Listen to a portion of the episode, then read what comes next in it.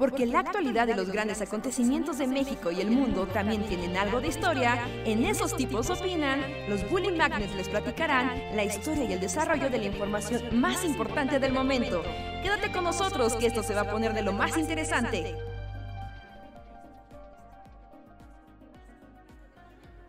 Hola, hola a todas y todos, sean bienvenidos una noche más a Esos tipos opinan, el podcast de los Bully Magnets, donde platicamos de cosas random, conversamos con la comunidad y los alegramos y deprimimos en igual proporción. Gracias a todos por estar aquí, yo soy Andrés, les doy la bienvenida. Nos falta Luis, que probablemente llegará. Ahora él le va a tocar la encuesta de ¿llegará Luis a tiempo? Pero bueno, sean bienvenidos. Hey, hola, hola, ¿cómo está comunidad? ¿Cómo estás Andrés? Este, ¿qué tal? Pues noche de lluvia y de clima extremo en todo el país, ¿no? O llueve o te quema, o te quemas vivo, no hay, Este, no hay medias tintas ahorita. Sí, pues te pasa una o la otra. Pero yo ya no sé, ya del clima ya no tengo opinión, como ya no tengo opinión de la mitad de las cosas que pasan. ¿Eso es ser viejo? No, ¿verdad? Porque los viejos tienen más opiniones que nadie. Ajá, sí, sí, los viejos tienen más opiniones que nadie y son inamovibles sus opiniones. No, pero hablando de clima, o sea, como entrando en tema de actualidad de forma inmediata, o sea, pues hablando del clima ya no tiene sentido las palmeras, ¿no? Son las primeras víctimas inocentes del cambio climático en la Ciudad de México. No, esa palmera, si estamos, si estamos hablando de la misma palmera, pues le dio un hongo plagoso. Ajá, le- estaba escuchando, fíjate, o sea, yo había escuchado desde hace meses, Ajá. ya meses, ¿no? Sí, yo, yo yo sabía lo de la palmera antes de que fuera tendencia. Ujú. Pero desde hace meses hubo un estudio de la Ciudad de México, pues en general sobre la fauna, ¿no? La fauna citadina, ¿no? Y pues el registro general de tipo de árboles que hay. Ah, la flora, la flora. La flora, digo, la, la flora, ajá, la flora, la fauna son los animales.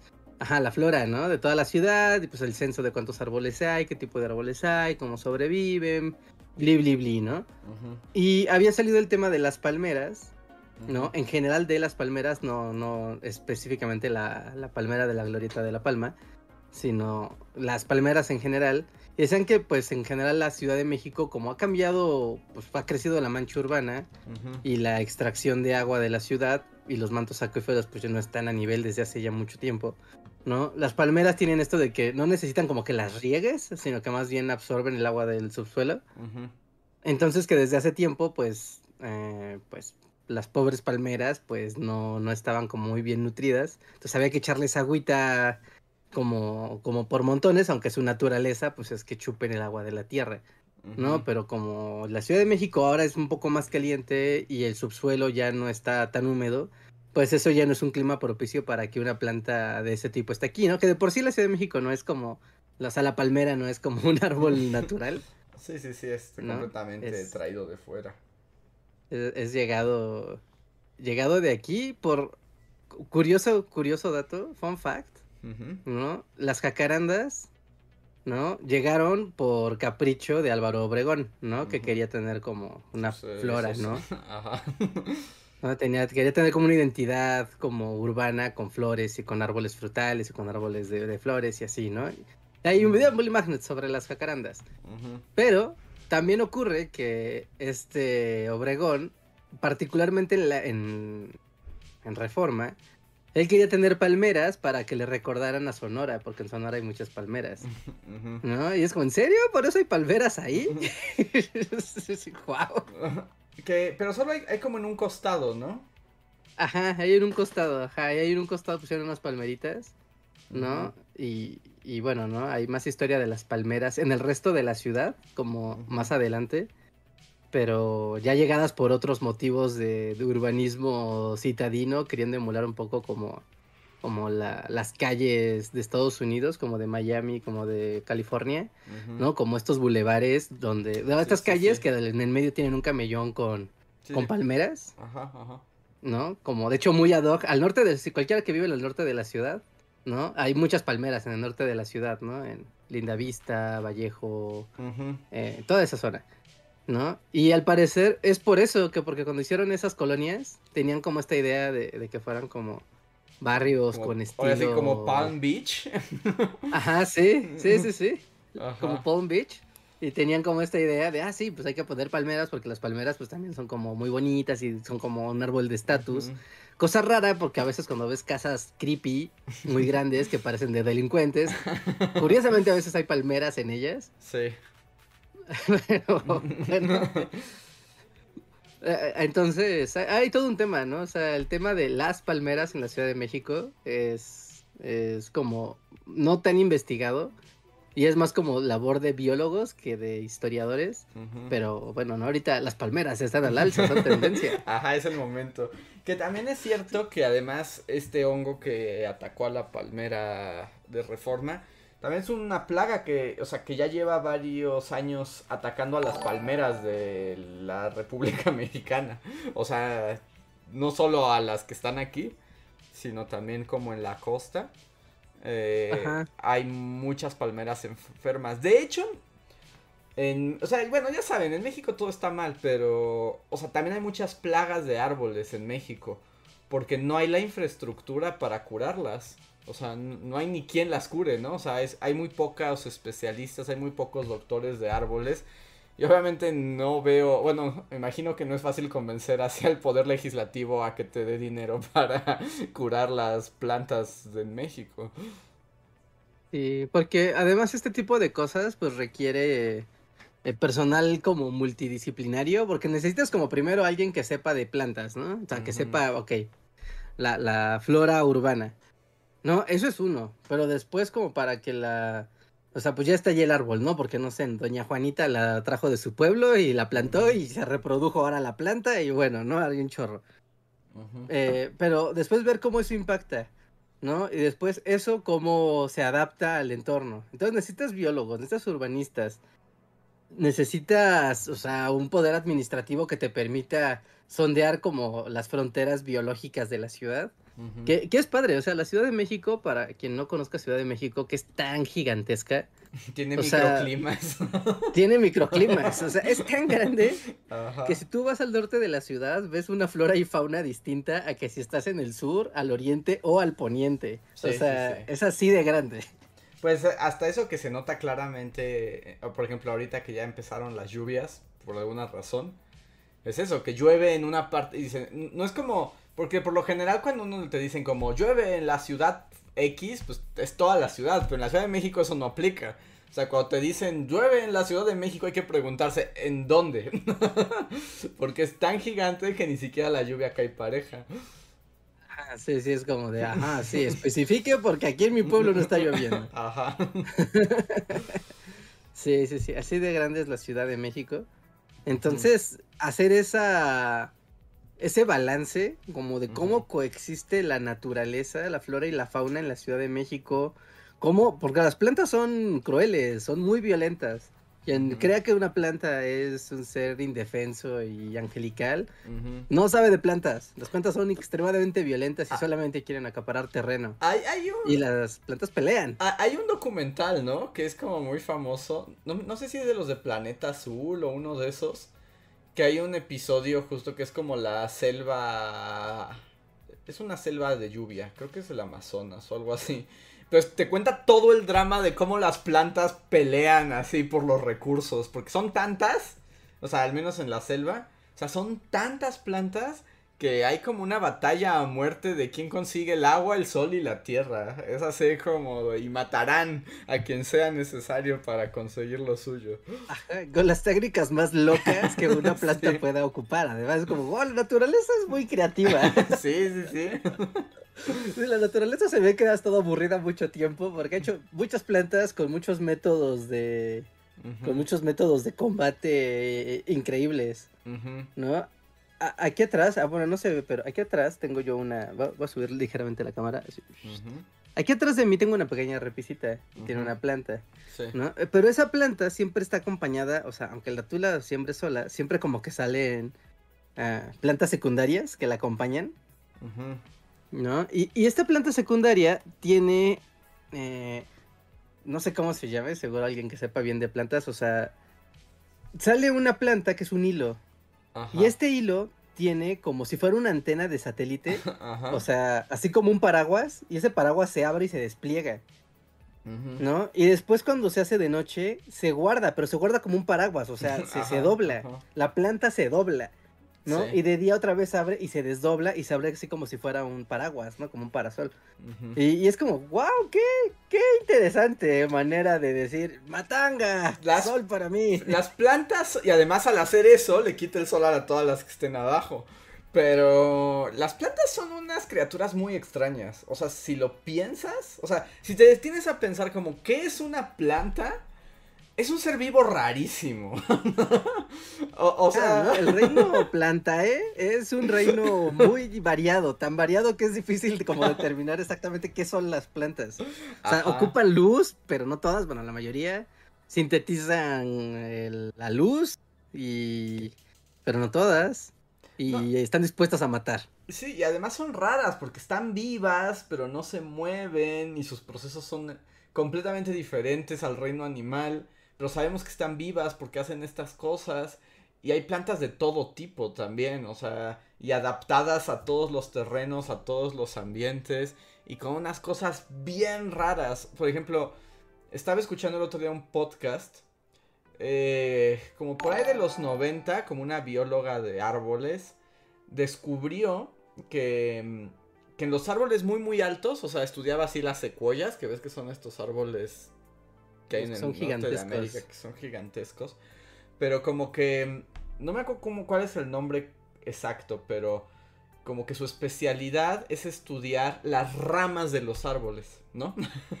que al parecer, según contaban en los biólogos en ese podcast, es como si te vas a dedicar a la botánica, es como el- la especialidad menos popular, ¿no?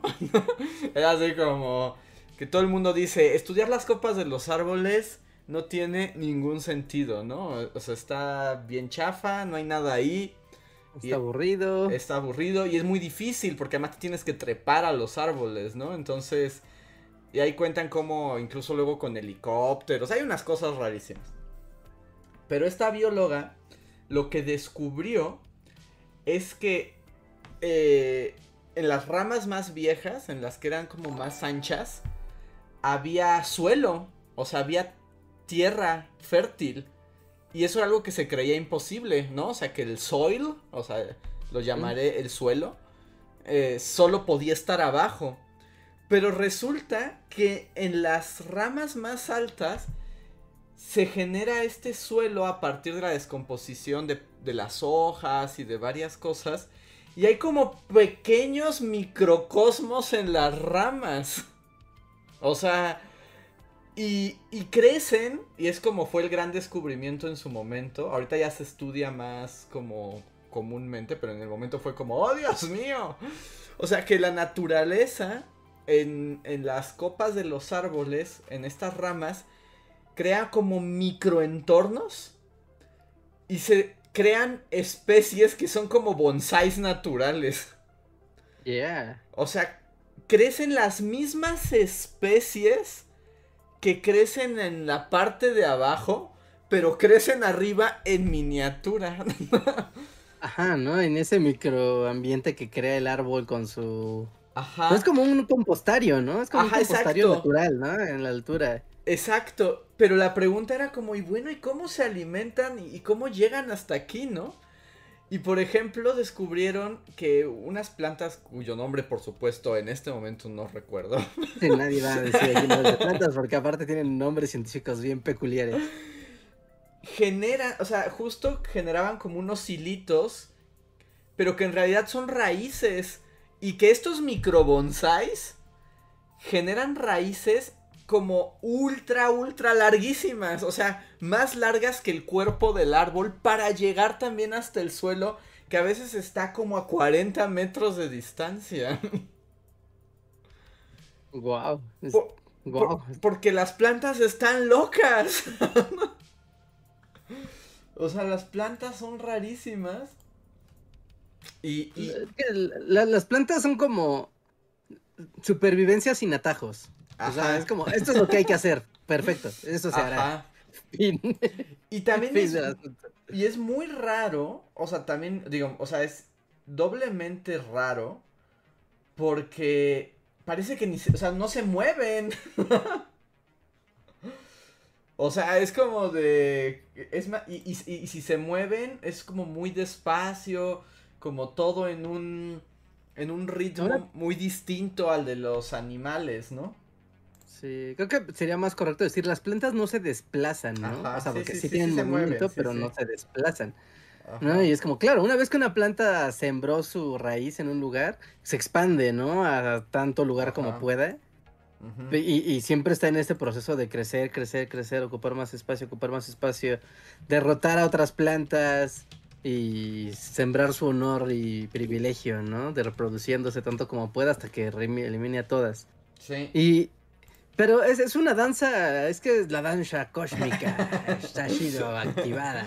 Porque es que todo esto también no ocurre sin los insectos, que están a la vez como simbiotes con la planta, ¿no? Apoyando a que la planta se nutra, o siendo ellas el nutriente para los insectos, y eso le permite abrirse paso.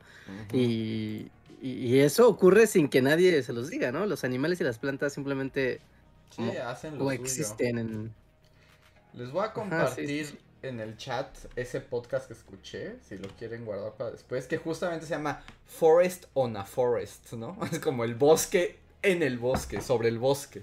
El metabosque. Es el metabosque, sí, literalmente es como Inception bosque, ¿no? El sueño dentro es el árbol dentro del árbol. Y está, está muy interesante y, y con eso e, el mundo natural es bien mal viajador, ¿no? Sí, la naturaleza es muy chida. Aterradora, pero muy chida. Ajá. O sea, porque es muy fácil que des por hecho como de, ah, claro, sí, ¿no? O sea, pues las plantas crecen y ya, ¿no? Pero cuando te pones como a observar de cómo demonios llegó esto aquí, o sea, a veces no sé si les ha pasado, ¿no? Es muy común que, no sé, donde vivan, eh, de repente voltees a tu ventana y en la ventana, en la parte de arriba, hay musgo. Es como como llegó el musgo, estoy en lo alto, estoy, muy arriba, aquí no llega nada, ¿no? O que de la nada ah, está la banqueta así, el asfalto incandescente y malévolo, y de la nada, sin que nadie haga nada, simplemente empiezan a salir flores. Es como de, ¿cómo? ¿Quién las puso ahí? ¿Quién las sembró? ¿Cuánto tiempo llevaban esperando a crecer? Nadie lo sabe. Pues por eso están como estas proyecciones, o sea, pero que tienen base, como ya sabes, como de... Si tú abandonas una ciudad, ¿cuánto tiempo tarda la naturaleza en recobrarla y que se vuelva acá como escenario de Last of Us? Y la respuesta es como súper rápido. sí, no, como, como es, es, muy rápido. O sea, si es época, de, si es un ambiente con humedad o lluvia, es esto así express. Sí, sí, sí, es rapidísimo la naturaleza recupera, ¿no? Y, y, la una vez vi como eh, era una casa que llevaba mucho tiempo que no se visitaba, entonces la naturaleza ya había hecho lo suyo y ya se había secado. Ajá. Entonces llegabas y imagínense una ventana, ¿no? Una ventana de aluminio cualquiera. Pero quién sabe cómo demonios la planta se abrió paso, ¿no? Que entró en hendidurita así pequeñísima, pues pasó una vaina, así, un pedacito de una vaina, ¿no? Que venía de afuera, una enredadera, cruzó la vaina hacia adentro y entonces ya que cruzó se volvió a hacer gruesa ya dentro de la casa. Y dentro de la casa la vaina empezó a crecer y pues a tomar el control de toda la ventana. Y era, o sea, ya viendo eso seco, era como de, ¿qué pasó aquí? O sea, y, todas las plantas así aperradas contra la ventana. ¿no? Así como de, sí, la luz está aquí, la luz. Ajá. pero ya todo acá amarillo muerto y, ya cuando, pues obviamente había que limpiarlo, ¿no? pues ya al momento de limpiar era como, ¿cómo las plantas se abrieron paso en esto? O sea, porque hasta parece que tienen una fuerza sobrehumana, ¿no? Bueno, sobre plantaza, ¿no? Es como, ¿cómo atravesó un muro? ¿No? ¿Cómo se fue por debajo de una puerta? es que es eso, e, es que las plantas no tienen prisa y, y tienen el poder de seguir creciendo forever. O sea, entonces es como, o sea, un animal tiene su, potencia, digamos, contenida en su cuerpo en ese instante, ¿no? Por sus músculos y, como que está limitado. Y una planta es como de, pues voy a meter aquí una hojita y me voy a meter. O sea, y va a ir creciendo y creciendo y creciendo y no tengo prisa. Puedo seguir aquí sobreviviendo y, y, destruiré tu pared eventualmente. No lo haré como un oso o un alce en un segundo. Dame eh, dos años y tiro tu pared. ah, sí, sí, sí, tienen el poder de, la paciencia y el tiempo. Sí, sí, y supongo que se pueden dedicar a una sola cosa, ¿no? Porque pues vamos, están ahí. No, y, y, pues es que ya son, es que tengo que son muy raras. Las plantas las miro y me malviajan. Es como, ¿qué son? ¿Ustedes qué son? Parece que solo están ahí indefensas, pero no les creo nada. ¿Han visto las orquídeas? Esas flores son malas, te miran. bueno, no hablemos de flores, porque las flores igual es que ocultan los terrores más grandes del mundo de plantas. Eso, lindas o peligro público, usted decida. Sí, sí, sí, es como el hombre araña, ¿no? Héroe villano, las flores. Ajá, sí, sí, sí. Las flores. ¿Quieren, ¿Quieren ser observadas o quieren dominarte? Decídelo. Además, las flores tienen esta onda que también son como exuberantes, ¿no? O sea, no sé, las flores también. Son muy bonitas, pero también tienen algo así como es que eh, hay una, o sea, estoy buscando la palabra, pero no me llega a la mente. Es como una exuberancia como que puede chocar. Es como, ay, son flores, no las mires. Pues eh, es que, o sea, en su función las flores, o sea, no son para ser bonitas, ¿no? Tienen esta función de, de llamar a otros seres para aprovecharse de ellos. Ajá, son reproductivas, es el órgano, es donde está la reproducción de esos tipos de plantas. Ajá, sí, además, ¿no? Además de eso es como, mira, pero para que ocurra la reproducción, o sea, o hay de dos, o hace viento y pues ya el polen flota y pues ya caerá donde tenga que caer. O tienes al mundo bicho y entonces la planta dice, necesito que este bicho tonto se acerque, voy a arrojar este aroma que le gusta a ese bicho específicamente para que venga, se refrote aquí, esté muy feliz y cuando se vaya, ¡ja, tonto bicho! Ajá, llevará pues mi, mi, llevará mi semilla a todas partes. Ajá, sí, sí, sí. O sea, es que esa relación como, como, la naturaleza decide, o sea, como esa planta no existía, o sea, no existía. Está la evolución haciendo sus cosas y todos los animales y, demás. Y, y, de repente aparece esta planta en específico. ¿no? Y esta planta en específico, ¿en qué momento la naturaleza dice, voy a activar un gen para poder, no sé, ¿no? Soltar esta esencia, esta hormona, este, no sé, este químico, que atraiga los bichos que habitan en este hábitat. O sea, ¿cómo sabe la naturaleza? ¿Qué, qué, qué todo ocurre? está construido ahí. Pues es que es la gran pregunta de la creación, Reinhardt, así. Como, ¿por qué todo funciona? ¿Por qué, ¿Por qué cada pieza del engranaje está bien ajustada, ¿no? Es así como, ¿por qué? ¿Por qué plantas? ¿Por qué insectos? ¿Por qué todos? Lo que pasa es que nosotros somos la única criatura que rompe como las cadenas de, de la Tierra, ¿no? Para destruirla, pues irónicamente. Ajá, bueno, porque se explica, te tratas de explicar cosas, pero es lo mismo, de, o sea, ves y puedes explicar de, oh, mira, la planta secreta esta cosa, ¿no? O el árbol tiene su microbioma y genera una riqueza biológica que le permite sobrevivir. Y es como, ok, o sea, pero lo puedes ver y lo puedes tal vez entender de, ah, esto pasó. Pero el, ¿cómo la naturaleza activó ese mecanismo y por qué? ¿Y para qué? Es como, ¿cómo? Pues ese, ese, esto y no otra cosa? Ese es el misterio de la vida en la Tierra. O sea, es como, ¿what? O sea, ¿what? La vida. vida, bueno, contigo. Ajá, porque, o sea, porque, por ejemplo, pues tienes como cosas, o sea, como los procesos geológicos, etcétera que también son impresionantes, pero entiendes como que están sometidos a una lógica más de la física, la química y así, ¿no? Sí, nada más, ajá, ¿no? La mecánica de la tierra, la física de la tierra. O sea, claro, son piedras, piedras chocan y cuando chocan se pulverizan de tal forma y pasa esto. O sea, ok, ajá. Entiendo, que esto es una piedrota, va, pero la piedra no va a cambiar nunca, o sea, la piedra es lo que es. Pero la vida, ah, la vida, ah, qué, qué mal viaje es la vida, es como, ¿por qué? ¿Y por qué en esas condiciones? Y en la Tierra, ¿no? Y, y, asumió esas formas. Y no hay una respuesta. O sea, no hay, una no hay un por qué. Solo pasó. o sea, luego ya puedes explicar que, digamos, eso es lo que se hace con las ciencias biológicas. Como cómo funcionan esos procesos, ¿no? Pero el por qué existen, de eso ya es teología time, porque no. Sí, bueno, es la, la pregunta definitiva. Ajá. la pregunta final. Sí, es, muy raro, ¿no? También esto de ya, ya, yéndonos fuera del planeta Tierra y como justo la búsqueda de la vida, o sea, y no como aliens, sino no, no, o sea, esta cosa rara que sobrevive, se alimenta, se reproduce, eh, puede ser de muchas formas la vida, existe en otros lugares o ha existido en otros lugares. ¿Por qué universo? ¿Para qué universo? ¿Qué, o sea, hay como una una idea ¿no? De que justo, ay, ¿cómo se llama esta? Esta idea de que todo es caótico, de que todo, todo tiende al caos. Como la entropía. La, entropía, ajá, la entropía. ¿no? Y que la, o sea, y que la entropía para poder, eh, para poder existir y sostenerse necesita de la vida porque ese es como justo el mayor generador de entropía, ¿no? Porque está Sí, o sea, porque está más allá del control de las leyes de la física, ¿no? O sea, como que la física, las cosas se mueven, chocan, se pulverizan, se crean, se queman, se funden, lo que quieras, va. O sea, es muy claro lo que va a pasar, es inamovible. Eso pasa. Pero si hay seres vivos involucrados, entonces lo que iba a pasar porque una piedra iba flotando en línea recta, ya no, ya no, porque un ser vivo chocó y la movió y pues ahora el universo es otro y pues ni modo, ¿no?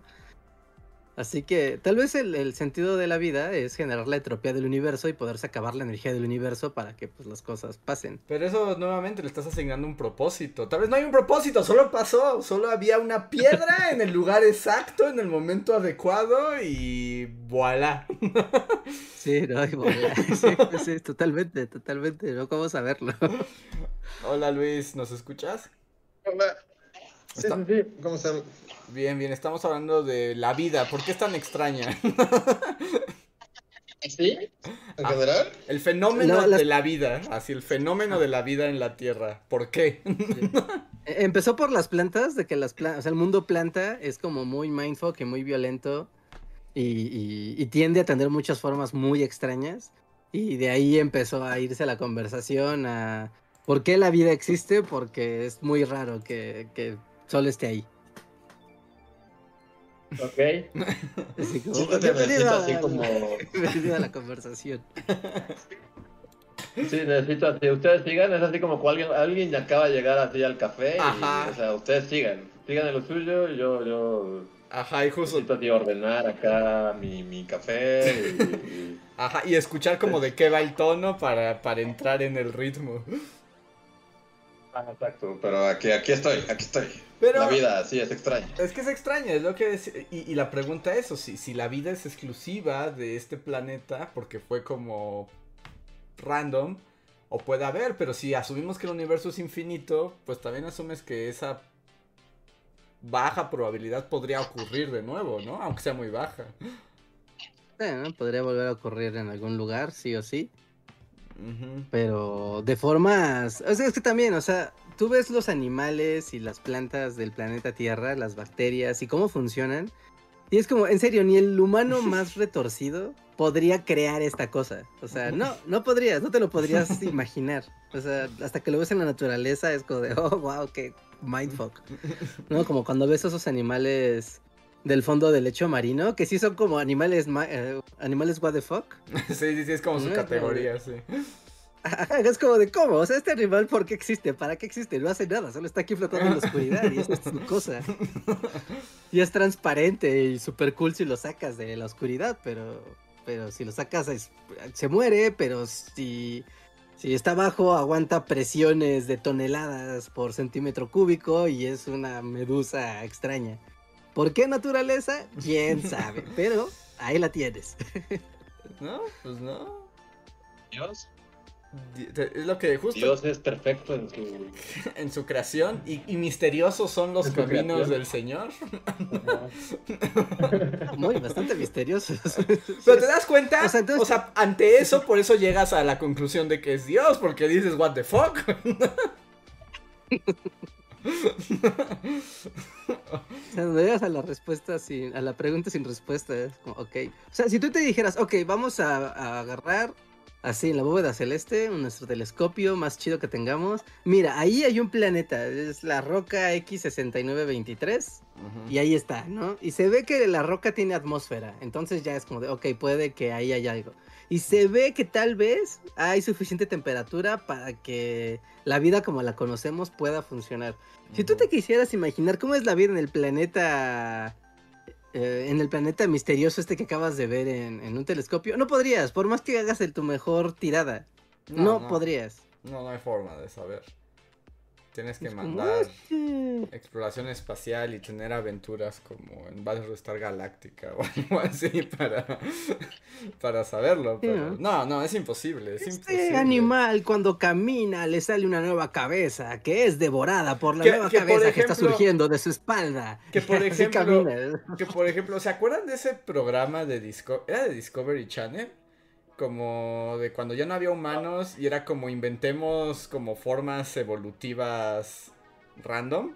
¿Se acuerdan uno que había como arañas de mercurio que tejían telarañas en cañones? Eh?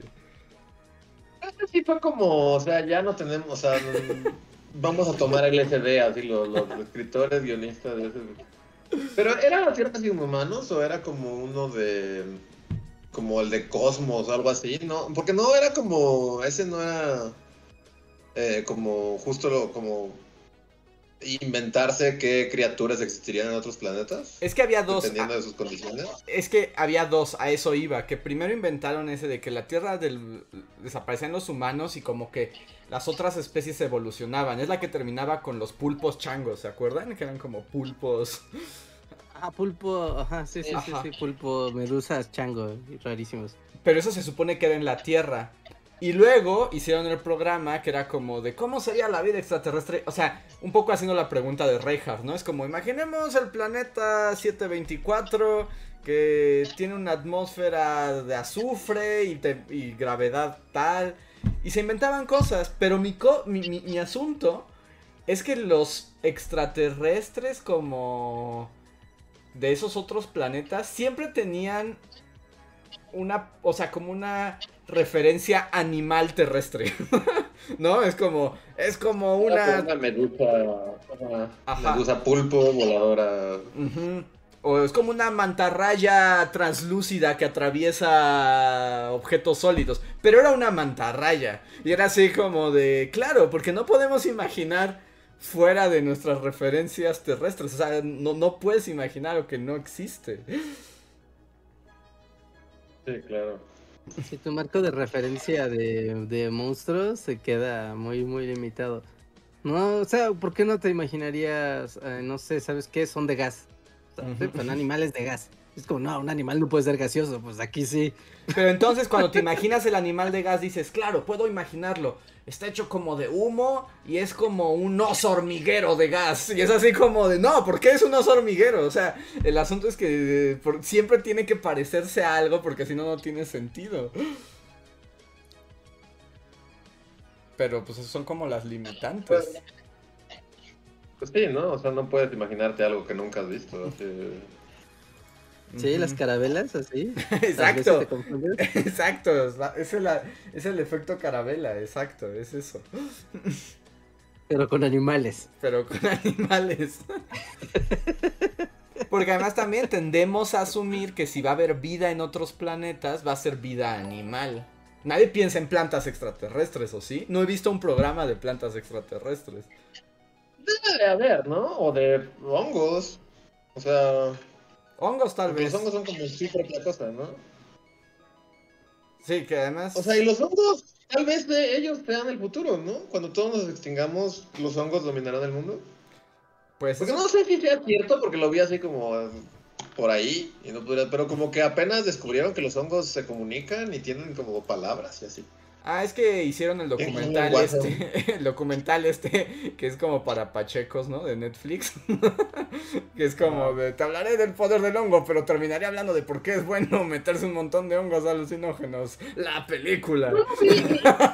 en defensa del documental Pacheco, eh, o sea, esperaba más de, de hongos alucinógenos. Y como que, o sea, tiene su espacio, el, el, espacio de hongos alucinógenos. Pero luego hablan, o sea, no es todo de come hongos porque estaban bien chidos, ¿no? O sea, pudo haber sido eso. Y como que también explican como todo. ¿Cómo se llama esta palabra que se puso de moda a partir de ese documental? Sí, la miseli, quién sabe qué, ¿no? Mister- ¿Misterios? Miselios, creo que sí eran Ah, no, micelios o Sí, que, que todos los hongos son un mismo hongo, ¿no? que palpita y tiene casi como conciencia propia. O sea, pero es que es eso, o sea, sí tienen conciencia, o sea, sí hay conciencia y, y, y- y se comunica entre sí. O sea, sí, sí, sí. entonces, o sea, ahí está algo que, que está aquí e incluso en nuestro propio planeta y nosotros como que no, o sea, no ni siquiera lo vemos, ¿no? O sea, para nosotros es un hongo que está ahí, pero realmente es toda una... Es un sistema. Ah, es como el internet de la naturaleza, ¿no? Los hongos. Ajá. Es como una super red que comunica de un punto a otro extremo súper lejos. Y eso controla los árboles y las plantas. Y ellos deciden, este árbol vivirá más. Denle. y- Ajá, como. Y, ¿Sí? y- y palpita y así. Es- está padre, ¿no? Eso de los hongos debajo, bueno, la red de hongos debajo de la tierra que controla la bolsa de valores. O sea, Buenísimo. wow, dimos un gran salto. Y por algo- Sería buenísimo. Pero ya la bolsa de valores es el hongo. Y él decide quién vive y quién muere. Pero, Pero sí, o sea, la vida es compleja. Estoy de acuerdo. y como inesperada, ¿no? o sea, cuando crees que ya sabes todo de las formas de vida, siempre, siempre te sorprenderán. Sí, pues sí. ¿Todo esto empezó por la palmera? Sí, ¿Sí? Sí, así No, ¿de es. neta? Sí, así ¡A fue. huevo! O sea, no lo sabía, pero fue así como, hasta ahorita que fue como de... Hizo clic en mi cerebro, seguro todo esto empezó por la palmera. Seguro Rey cuando empezó hablando de la palmera. Así fue, exactamente. Es como si hubieras estado aquí. No ya llevamos demasiados años conociéndonos. así de- Déjame adivinar. O sea, porque fue, ni siquiera fue como lo, o sea, lo pregunté, pero ni siquiera tuve que preguntarlo. Como, estoy seguro que esto fue por la palmera. Ya somos como un matrimonio de ancianos. Sí, totalmente. Por la jodida Todo palmera, sentido. ¿verdad? Que yo, o sea, bueno, con, con relación a la palmera, realmente no me enteré mucho del chisme. O sea, ¿qué, qué, ¿por qué de repente estás empezando a hablar de una palmera? O sea, yo sé de que todos empezaron a hablar de una palmera, pero es todo lo que sé. Porque la palmera de reforma, la que está en la glorieta antes del ángel, o después del ángel, dependiendo para dónde vayas, eh, se enfermó de un hongo malvado. Entonces está plagosa y ya se murió, básicamente, prácticamente ya está muerta. Y entonces la Ciudad de México, pues decidió ya, ya quitarla. Que por cierto, esa... ¿Cómo? ¿La mataron? O sea, ya está muerta, o sea, ya está enferma. Ah, O sea, ah, o sea, ya estaba plagosa y es como de, no, pues ya hay que sacarla de aquí. Porque además, Por seguridad, porque pues ya llega un viento y está seca, pues ya se puede te- caer y pues bueno, no, ya. Puede ser peligrosa. Y además también puede eh, contagiar a las otras palmeras. Entonces fue como de, la vamos a retirar. Y, porque por cierto, esa palmera se sembró hace 100 años. Bueno, durante el... eh, como las celebraciones de, de, de la independencia de, con Porfirio. O sea, fue el que pusieron esa palmera. Entonces, pues la gente fue como de, oh, palmera y símbolo de la ciudad. Pues de hecho la estación del Metrobús se llama La Palmera, ¿no? ¿Sí? Ma, ¿Cómo, Reja? palma. La Palma. Bueno, es lo mismo. Bueno, solo, el bien de, de la exactitud. es bien fea la glorieta de la palma. Yo pasé el fin de semana por ahí y estaba toda la banda tomándose fotos, que abrazando la palmera. y- Ya, ya es raro, o sea, porque no sé ustedes, pero hasta ahorita que, que Andrés mencionó el lugar, era como de, es esa que no es ni el ángel ni es la Diana. sí, es la otra, es la Palmera. Eh, es como, claro, o sea, porque tú mencionas esa glorieta y nadie sabe de qué estás hablando. O sea, perdón, Palmera, pero No, trendy, trendy. sí, ¿no? sí, la gente sí conocía la Palmera. Porque La Sí, bolsa, sí, ¿no? sí. Es como esta la bolsa de valores. O sea, bueno, yo la distingo porque es la de la bolsa de valores y es la primera que está después de Insurgentes, ¿no? Ujú. Ah, sí, sí, sí. Sí, sí, sí, pero así como emblemática, así de, dime, ¿dónde está la de la palmera? Según yo sí, ¿no? Porque no es la progresión ¿Dónde natural de, de los monumentos de reforma. O sea, es como sabes que está Cuauhtémoc, la palmera, el ángel y la diana, ¿no? Y luego la estela de luz. Yo debo de admitir que jamás en la vida había notado esa palmera, así nunca en mi vida la noté. Estoy con, o sea, yo sí lo había notado porque pues la galereta se llama de la palma y buscaba, claro, una palmera. Pero así que dijera, ah, claro, la importante palmera de reforma. No, es como. No tengo ningún recuerdo que, o sea, tengo muchos recuerdos en reforma muy queridos y ninguno tiene que ver con esa palmera de contexto. Es que el asunto con la palmera es que la pal- a la palmera no podías acceder. O sea, a diferencia de. O sea, del ángel, por ejemplo. Y bueno, la diana es una fuente gigante. Es así como, si no me ves. es como muy difícil, ¿no? Y, y la palmera solo estaba ahí. Pero. Sí. Yo pensé que se la habían llevado así como a la playa, así. A la Que aún de- tenía como posibilidades de vivir y, y que se la habían llevado así. ¿Murió? Lo habían quemado así como Doom, dramáticamente. Y con un coro. con un coro de mujeres. y Zendaya con su perfume. Y unos helicópteros niveles así. Trajimos a Hendaya. Zendaya, lo tuyo. Que prenda la palmera. Pero sí, con razón, Sí. bueno, yo ya, ya, ya, este... no, porque yo se lo había escuchado así de, de La Palmera, pero no me enteré del chisme hasta ahorita. Pero uniste bien los puntos que nos llevó a viajar por el universo, la historia de la palmera de reforma. Pero un momento, todo esto fue por La Palmera, ¿verdad? Qué naturaleza de actualidad. Sí. Sí, sí, que un poco era la plática de, o sea, la palmera creo que fue lo de menos que hablamos, sino de como lo grande que es la Ciudad de México y los biomas que hay en ella y de cómo, o sea, y a lo que iba con esto de, la, de las plantas era de que los propios biomas pelean por empujarse, ¿no? O sea, que parezca que no y que la ciudad es inamovible. Si tú dejas a las plantas vas a ver cómo los bosques del sur van a empezar a empujar a los bosques del valle o a los del lago, ¿no? Para apropiarse de su territorio, porque así son las jodidas plantas, se pelean y se matan. No sé si les ha pasado en carretera, o sea, hay que ser muy observador para notar ese punto, o sea, porque esto suele ser un pedazo muy breve, como de un kilómetro o menos. Cuando tú vas en carretera y pues notas, ¿no? Que estás en un, en un bioma. Es como, claro, estoy en una zona con muchos arbolitos y aquí es muy verde. Y avanzas y de repente ya estás de, ah, caray, aquí ya hay muchos nopales y ya está más árido, ¿qué pasó?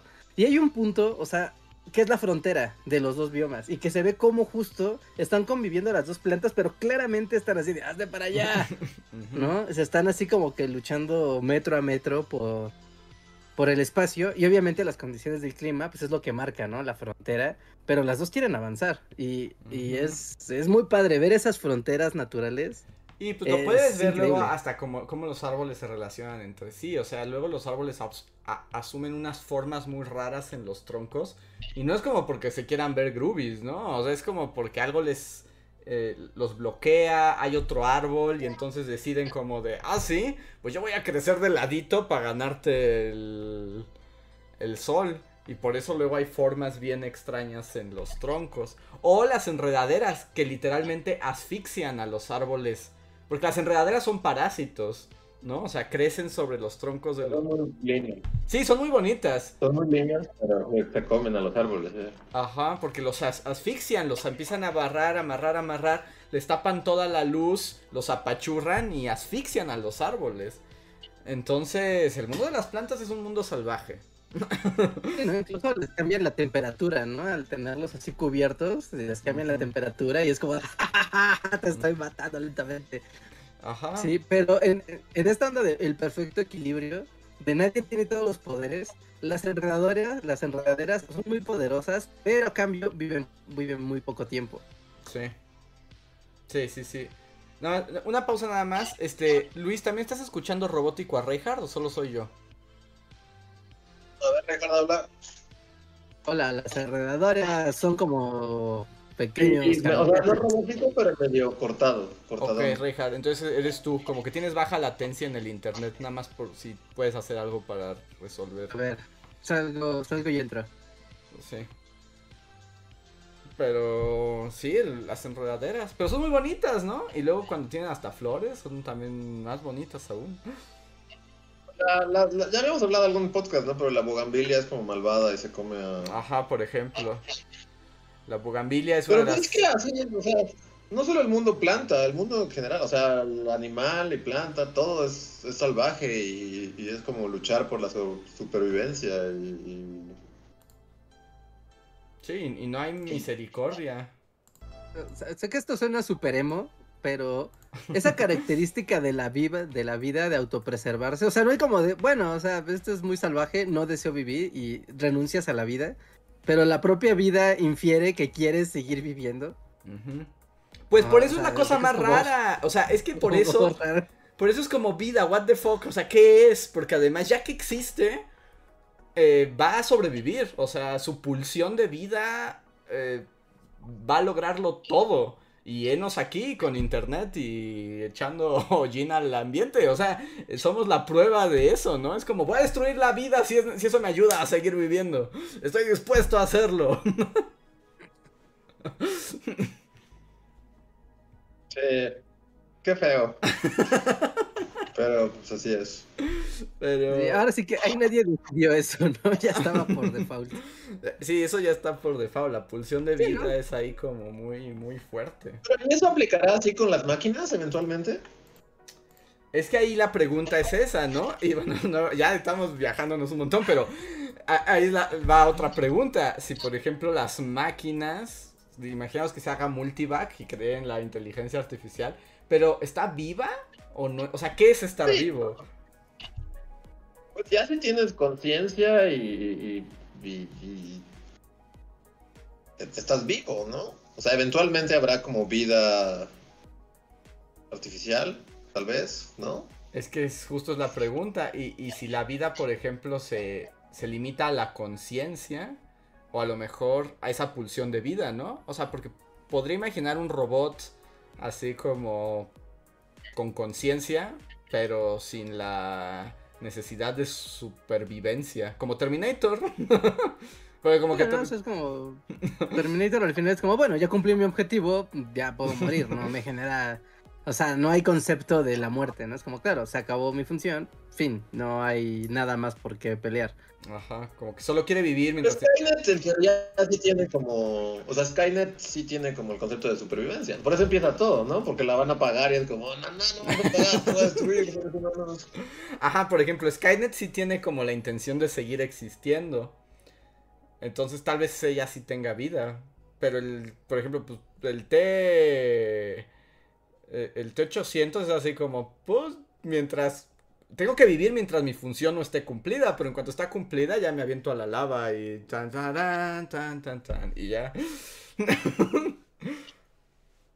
Este, Pues, Es que ahí está como, es como una teoría filosófica de que si en algún momento la humanidad logra generar vida artificial, sería una posible confirmación de que nuestra vida también es artificial. Ajá. Que no sí. habría motivo para pensar que nuestra vida no está siendo también una simulación artificial de otra cosa. Sí, sí, sí. Sí, porque ese es como el gran, el gran asunto, ¿no? Y es como los hombres que juegan a ser dioses. Es como si el ser humano es capaz de crear vida, cosa que no puede. O sea, vida más allá de la reproducción de la especie, ¿no? O sea, me refiero a crear una nueva forma de vida. Eso sí desafía todo así. Los gatos otra vez caminan en dos patas y... Sí, ¿no? Y vida que no parta de otro ser vivo, así vida de la nada. Vida. Ajá. No, porque sí puedes crear, o sea, ya se han creado cosas nuevas, ¿no? O, de hecho, hay un robot que es como biológico, o sea, pero no deja de ser un robot, pero pues tiene funciones biológicas y tiene, y tiene, pues digamos, un cuerpo biológico, pero es un robot. ¿Es un ¿no? robot Entonces, con de- intestinos? es como la existencia Ajá. más desgraciada del universo, ¿no? ¡Te voy a dar tripas! ¡Ah, carajo! Todo lo que podías dar. Es como eres un robot, podría funcionar sin tripas, pero ¿sabes qué estaría padrísimo? Que tuvieras que tener tripas y la necesidad de alimentarte. Bienvenido al juego. es lo peor, así.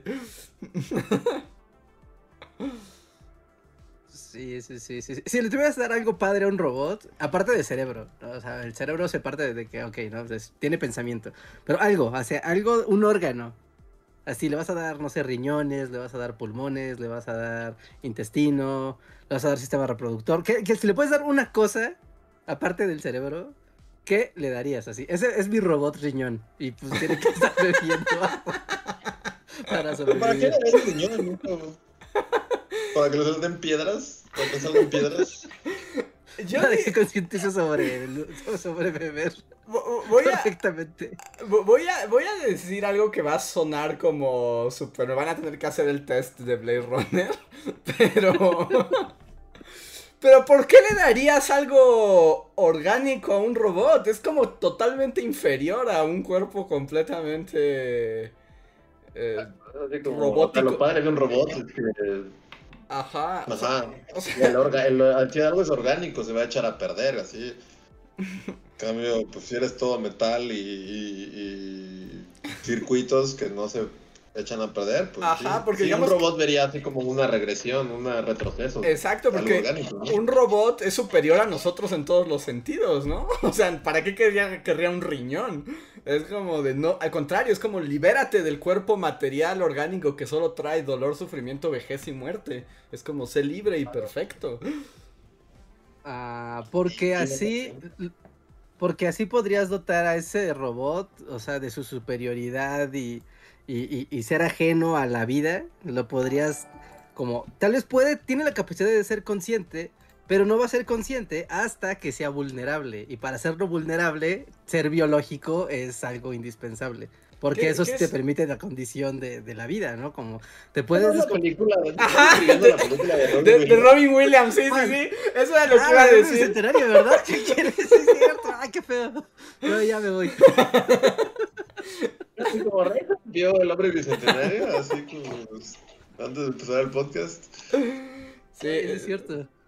Eh, Sí, porque de hecho Robin Williams es como, denme un cuerpo mortal. Y es como de, ¿en serio Robin Williams? Eres un robot que puede hacer cosas. Bueno, aunque estabas muy chafa, la verdad. Eh, no, no, un robot muy padre. No, algo. Se enamora de su dueña, ¿no? Pero luego tiene una robota, ¿no? También hacen... No sé, no sé. Es una Ah, robota creepy y también quiere casarse. Ajá, y al ajá, final muere, ¿no? Y es todo un espectáculo su muerte. Y está de viejito con su esposa robota. Así como de... Y todo el mundo, oh, el primer robot que vivió y murió, Robin Williams. Bueno, es que también es como darle, o sea, no vida, sino la condición humana, que no es lo mismo. Como de, ah, mira, pues, vas a- o sea, tú no quieres estar vivo, quieres ser un humano. O sea, y un humano es un ser vivo, pero podría ser otra forma de vida, como tantas que hay, pero bueno, ¿te gustó la que sufre? Es que, pues sí. La verdad es que creo que nunca vi el hombre bicentenario. Solo ¿Nunca la vi viste? Como cachos. No como tal entera. O sea, no. Esa película tiene el efecto de que, bueno, es como un tiempo, y no sé si te pasó, Luis, que la pasaban mucho, o sea, la pasaban mucho en la tele. Entonces, yo Ah, estoy seguro que di parte. ajá, yo recuerdo haber visto el hombre bicentenario como el principio, el final, en medio, así en randoms, y ya sabía de qué trataba y cómo Pero entonces, acababa. ¿nunca viste a Sam Neill leerle a su robot Sí. así a Seneca para que se humanizara? Sí, después sí la vi ya completa, o sea, se pasó, pasó mucho sí, tiempo. la he visto por partes. Porque luego Sam Neill se hace viejo, ¿no? Y, Sí. y lo tiene que ver morir. Ajá, sí, sí, sí, todo esto, ajá. Estoy seguro, ajá, la más bien la vi por cachos y así, pero... Pero me daba mucho miedo Robin Williams Robot y me sacaba de onda y Sí, estaba muy creepy. no sé. Sí, estaba muy creepy. Pero, pero, Pero... sí, son posibilidades. Tener, también es eso, tener vida es morir también, ¿no? Porque si tienes vida y no mueres, estás vivo. Chan chan. Si estás vida y no eres vulnerable, estás vivo. O sea, sería otra cosa. si eres in- si eres inmortal, ¿estás vivo? Es que está muy raro. Porque una condición de la vida es que acaba y que muere y, y que se- sencillamente se acaba. ¿No? Si eres inmortal, cuentas como un ser vivo, ya eres otra cosa. Pues no sé, o sea, también una cosa es como si eres inmortal o invulnerable, ¿no? O sea, como un vampiro. o sea, un vampiro puede vivir eternamente, pero lo puedes matar. o sea, sí hay forma de matarlo. Ajá, entonces sí entra en lo vivo, ¿no? Claro, pero- o- o- otra capacidad es que se pueda reproducir, ¿no? No puede ser como solo hay un uno de estos. Los Tienen vampiros no pueden reproducirse, solo pueden como pasar. O sea, no puede haber bebés vampiros. O sea, esa es parte de su sí. maldición. Pueden- O sea, pueden como crear otros vampiros, ¿no? Pero, pero la vida nació de seres humanos, ¿no? El vampiro no puede crear vida. De hecho, sí hay como historias así como, ya sabes, como el bebé vampiro es como, la- o sea, el fin de todo, lo... Cambia la- las, las reglas para el mundo vampírico. Sí, Esto seguramente está resuelto en la literatura vampírica, pero si muerdes siendo vampiro a una mujer embarazada y la vuelves vampiro, ¿el bebé también se vuelve vampiro No, el bebé o muere. humano? El bebé muere. Ajá.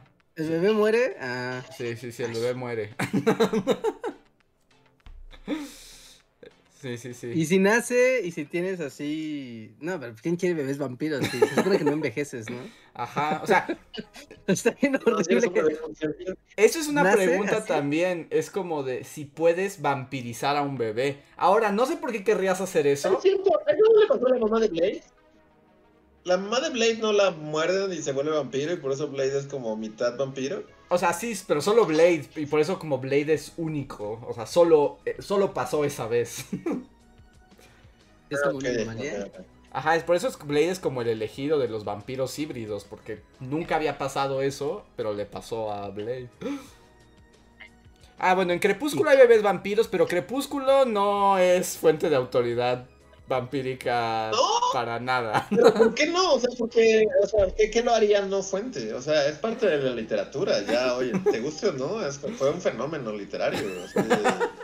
Y aparte ya, ya, ya tiene años y ya está inserto en la cultura popular. O sea, si te gusta o no te gusta, ¿qué, qué hace que Anne Rice o Blade sean canon, pero Crepúsculo no? O- bueno, está bien aceptaré, pero no, no me convence. Es absurdo todo lo que pasa en esa película. Para lo vampírico y lo no vampírico.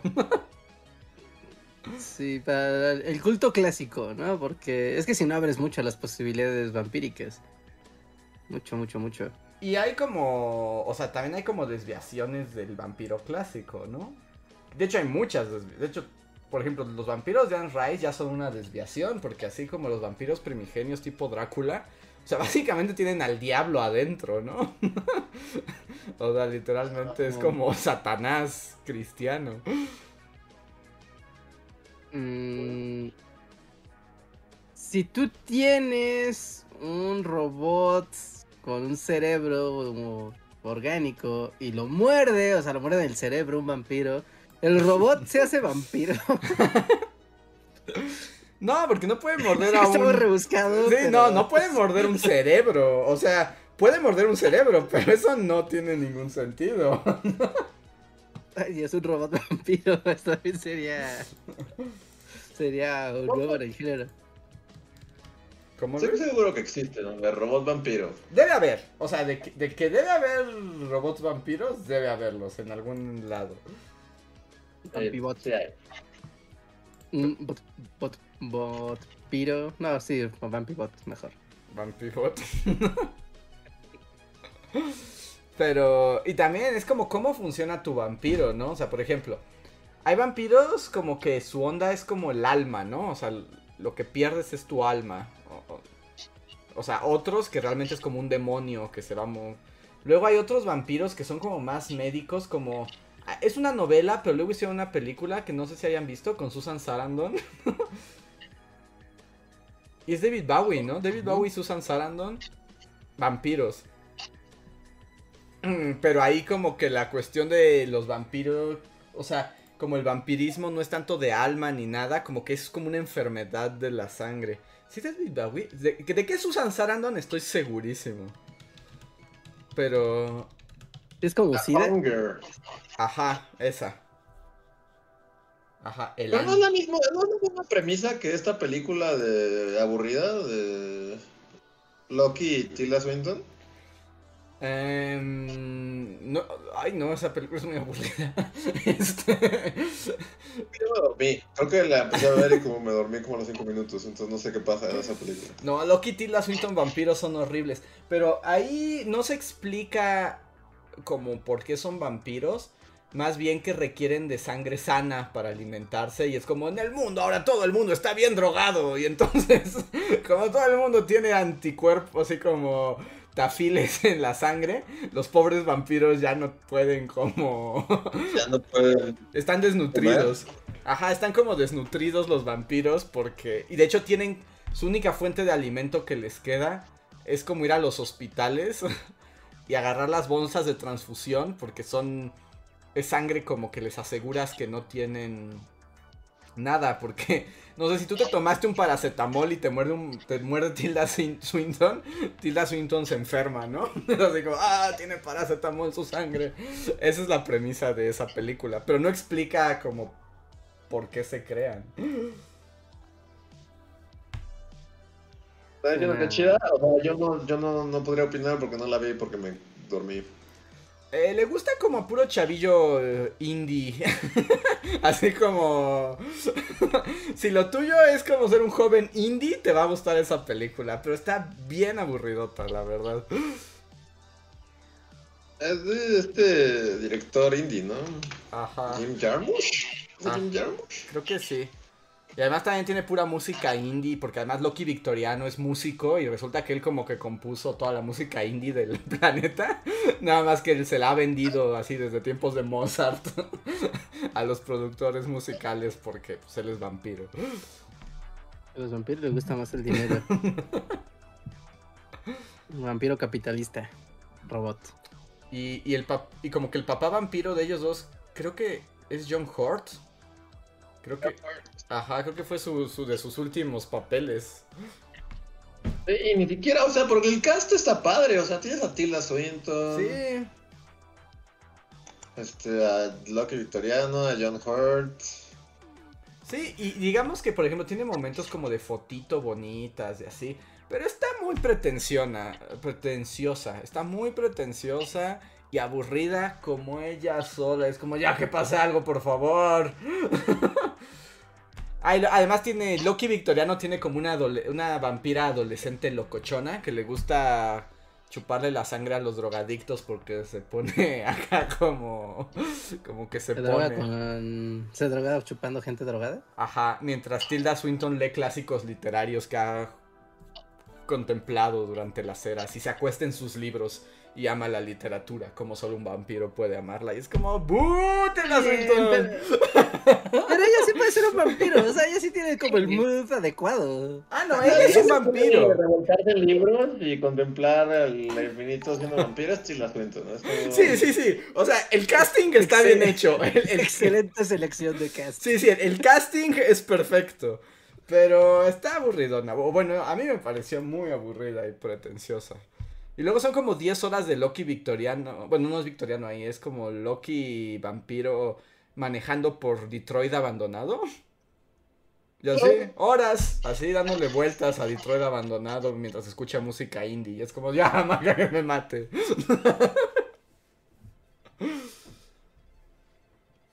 Entonces, yo no, No, no, no, no. Sí, No, no creo que le dé una oportunidad. Yo, yo no recomiendo, pero ya es cuestión de cuestión de gustos. Sí, no, ahí está. Ahí está la opción. Pero bueno, no sé cómo llegamos a vampiros, pero bueno, voy a aprovechar esta pausa para invitarlos a participar en el super chat, un pequeño mensaje donativo, nos escriben, lo leemos, cambia la conversación o complementa la conversación por si ustedes tienen más historias de vampiros que debemos tomar en cuenta. También pueden unirse al sistema de membresías y ganar algunas recompensas como el agradecimiento directo a Mim, Black Knight, Gustavo Alejandro Sainz, Julio Rodríguez, Jeremy Slater, Albita Maldonado, Valdecat, Guarda de Riften, Tori Macio, Pablo Millán, Omar Hernández y Daniel Gaitán que más nos han apoyado este mes y que tienen un super chat gratuito si así lo desean. También pueden apoyarnos con el super gracias, que es lo mismo que el super chat, pero en videos antiguos. Y eh, ¿querías decir algo más, Reinhardt, o quieres que lea super chats? Este, no, ya vamos a los super chats. A ver. El primero de la noche es de David Herrera, gracias, que dice, voy llegando.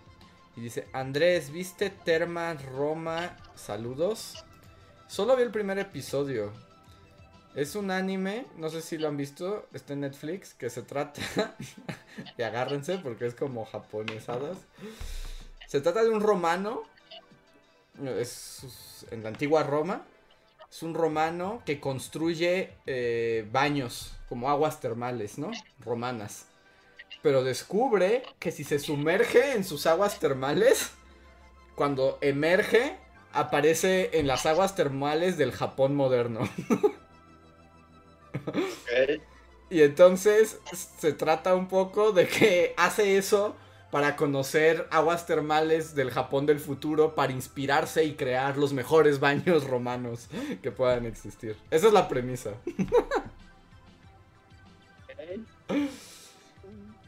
Pues ingenioso y original sí es, eso no, hay duda.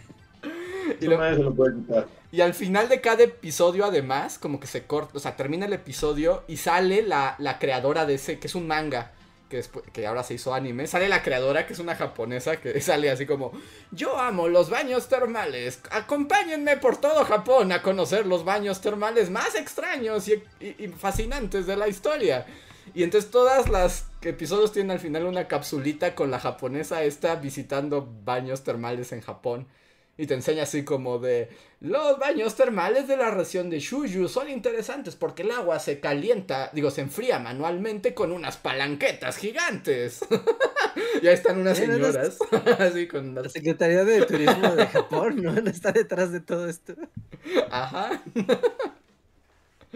Pero esa es la premisa, esa es la premisa eso en Japón? O sea, ¿cómo o sea, tú llegas con tu idea? Tú, ya, tú eres la señora que, que ama los baños termales y, y, tocas a la puerta de un, de un Ajá, vas a, estudio vas, a las, vas a las editoriales de manga y dices, hola, soy una señora japonesa, tengo una filia con los baños termales, tengo esta idea. Y entonces un editor de mangas te dice, oh, pues la verdad es que sí le veo público, denle dinero a esta señora ahora que dibuje sin parar hasta que se le caiga la mano.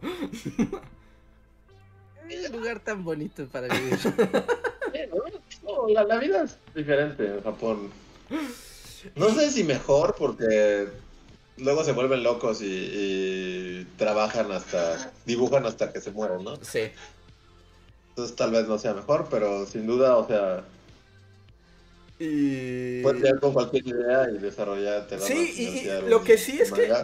Y, en el mundo del manga se vale todo. Y, lo comentaba con unos amigos hace unos días. Es como, es que los japoneses no le temen a la ficción, ¿no? o sea, ellos pueden hacer que todo pase. Y están dispuestos a que todo pase.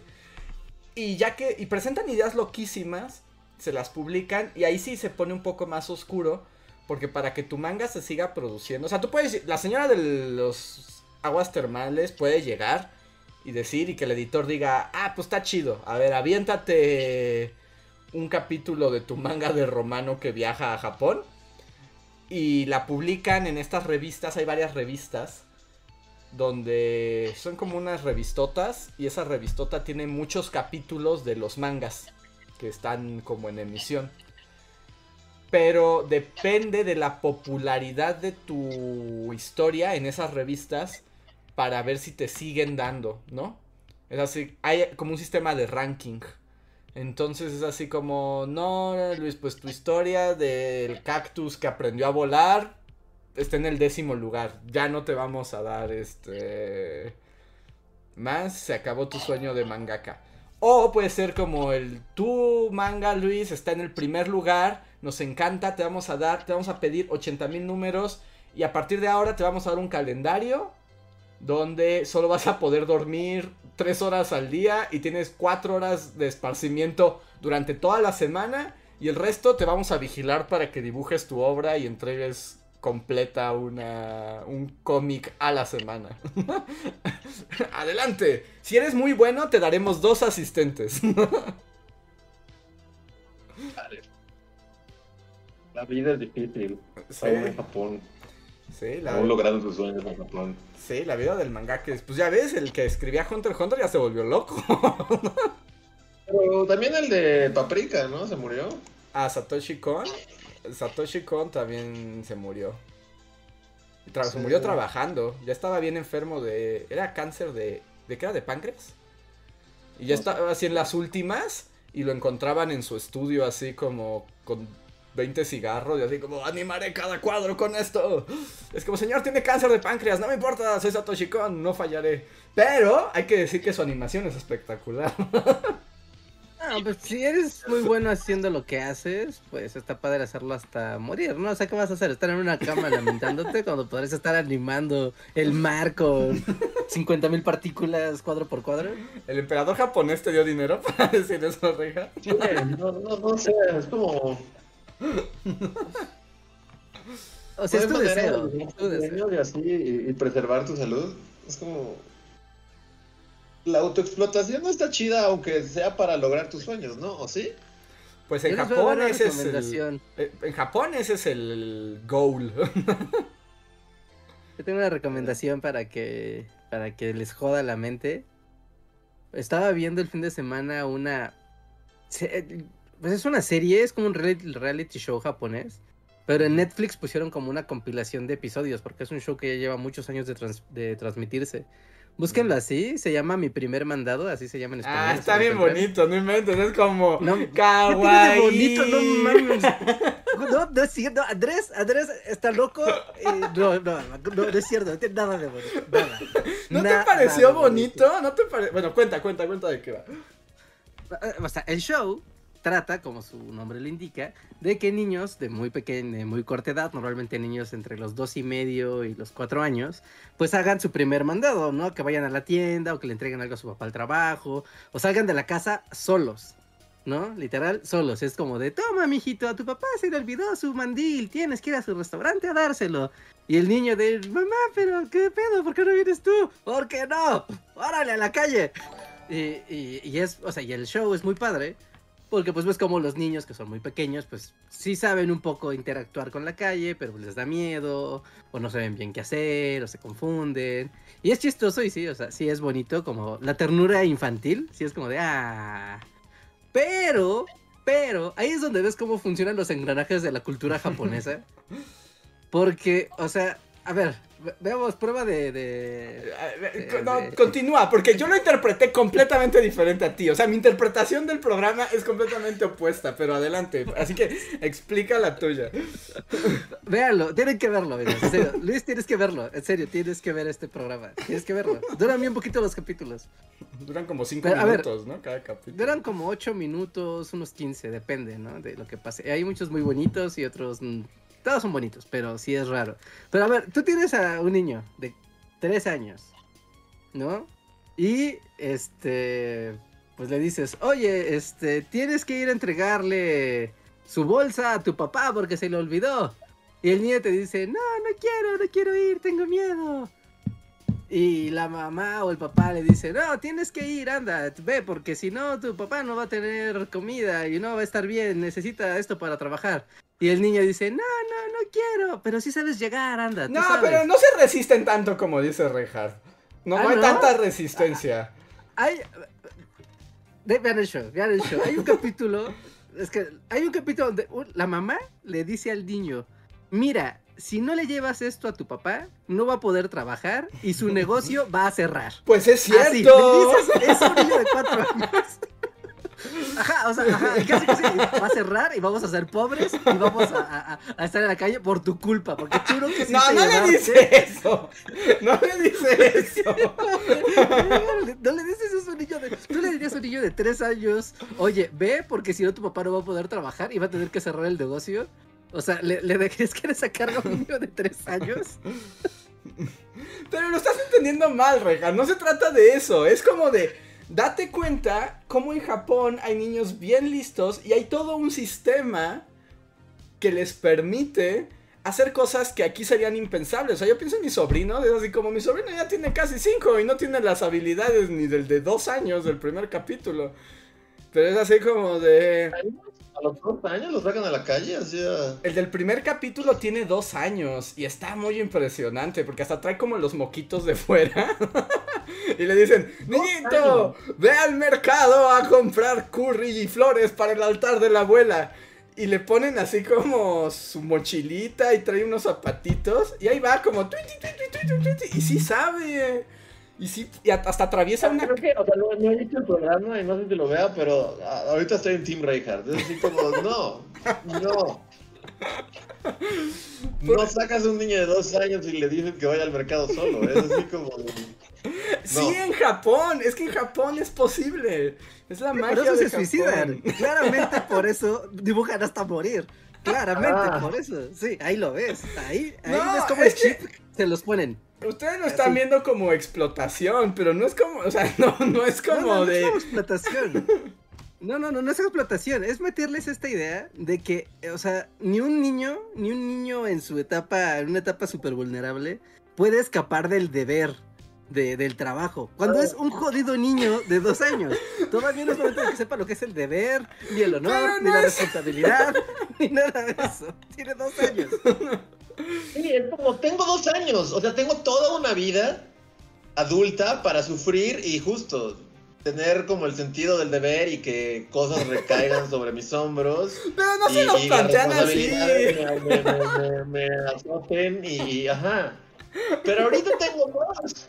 Es como al menos déjame disfrutar cuando tengo dos jodidos años. No sé, a, a los a los 10 ya pídenme cosas, pero es como antes, o sea, No, pero, pero no, no es como que les estén poniendo así como... ya me de tu programa que no sé cuál es. No, pero no es como que, no es como que les, así les unjan de sangre la frente y le digan, niñito, ahora el destino de la familia depende de que vayas al mandado. No, es Te voy más... a pasar el capítulo donde la mamá lo qui- quiebra. O sea, ¿ves como el cuadro donde el niño, crack, dejó de ser un niño? Lo jodiste, le jodiste la mente al niño. No, Le no. dijiste, depende de ti el destino de la familia. Si no llevas esta bolsita a tu papá, todo se va al demonio. Lo vas a hacer. Y, No, y si no, yo te voy a cerrar la pero- puerta. o, sea, tú, o sea, tú como, imagínate, el papá, papá Andrés tiene un niño de dos años y le cierra a un niño de dos años la puerta en la cara y decirle, bueno, ya vete, paz. Le cierras la puerta y lo dejas en la calle. ¿Le harías eso a un niño de dos Pero años? no le hacen así, para- es que no, no, no, así no pasa. Yo, yo vi el show ayer, Andrés, lo vi, lo vi. O sea, Vi- pero- los 20 capítulos, los vi ayer. Pero no es como de fuera y no vuelvas y no traes el curry y le cierran la puerta, o sea, no es eso. Y el niño se quedó así. Y el, güey de- y el narrador, y el niño se quedó ahí por 20 minutos viendo la puerta. Mandaremos, mandaremos a algo de ayuda. Y una señora, niñito, ¿qué haces aquí? ¿No tienes que ir a hacer un mandado por ahí? Exacto, todos tenemos una función en la sociedad, Rejas. Cuatro años, es como al menos dame chance a que me salgan los dientes reales. O sea, estoy de acuerdo en que tienes funciones en la sociedad, pero a un niño dale, dale chance, ¿no? Así de... de- de- Pero de- lo hacen como un juego, o sea, o sea, sí está el niño ese que sufre que dice Reinhardt, pero es uno entre todos los demás que también están jugando y averiguando cómo funciona el mundo. Los de cuatro ya, o sea, un niño de cuatro ves que ya tiene otras funciones y ya es como de, claro, y les da miedo y así, pero sí, sí funcionan, ¿no? O sea, sí es más... O sea, es que tienen cuatro, o sea, cuatro años versus dos. O sea, acaba de aprender a caminar. Está, está muy mindful. Pero el de Eh, dos es muy eficiente, ¿eh? Hasta... No, sí, y, y son loables. O sea, y la verdad es que hay unos niños que dices, wow, este niño contra la adversidad. Hay un niño que le dan así como que su papá es el señor pescador, ¿no? Ah, Les voy a spoilear un capítulo, es que ese es muy bueno. Así como, no, se los voy a contar todo. Les voy a contar, es que, es que aquí está claro, nada más quiero ver cómo gente reacciona a niñito. ¿No? Es un niñito de tres años y medio.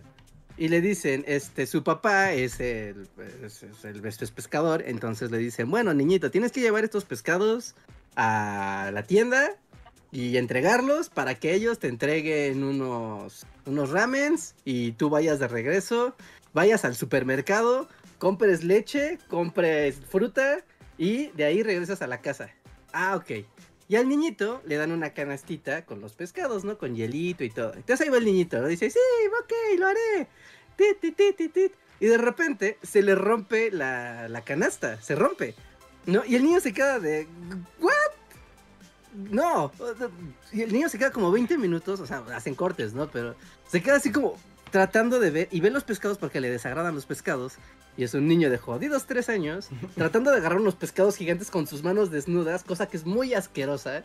¿No? Y pues no puede porque los pescados se resbalan, están frescos, ¿no? Y no puede, y el niño va y Wow, vimos programas diferentes, es así como, es como, es, es como kawaii y tú haces como el drama humano. Sí, porque yo veo un niño y me enternezco. Yo veo que Andrés es como tiene que cumplir su deber en la vida. Pescados son una misión para él. Sí, y al que le pagó el emperador de Japón es a mí. No, es que, o sea, es como cuando te mandan, a- lo que pasa es que aquí los niños los mandan a hacer cosas ya más grandes, pero por, ot- o sea, hay muchas como razones por ello. Pero pues es como cuando te mandaban por las tortillas y te caían las tortillas, es así como de... ¿Cuántos años tenías, Andrés? No sé, ¿a qué edad mandan a los niños? La, una vez me mandaron como... Dos no. Pero somos Dos todos... no. Yo, yo una, una vez me mandaron en un pueblo a las tortillas, tenía como siete años y me perdí y no pude volver. Si me hubieran enfrentado al mundo japonés, lo hubiera logrado a los dos. Les voy a pasar el capítulo exacto para que. ah, voy a dejar de tarea que vean este capítulo. El siguiente stream, que la gente sea quien juzgue. Quien juzgue, que juzgue el pueblo. El pueblo, reja.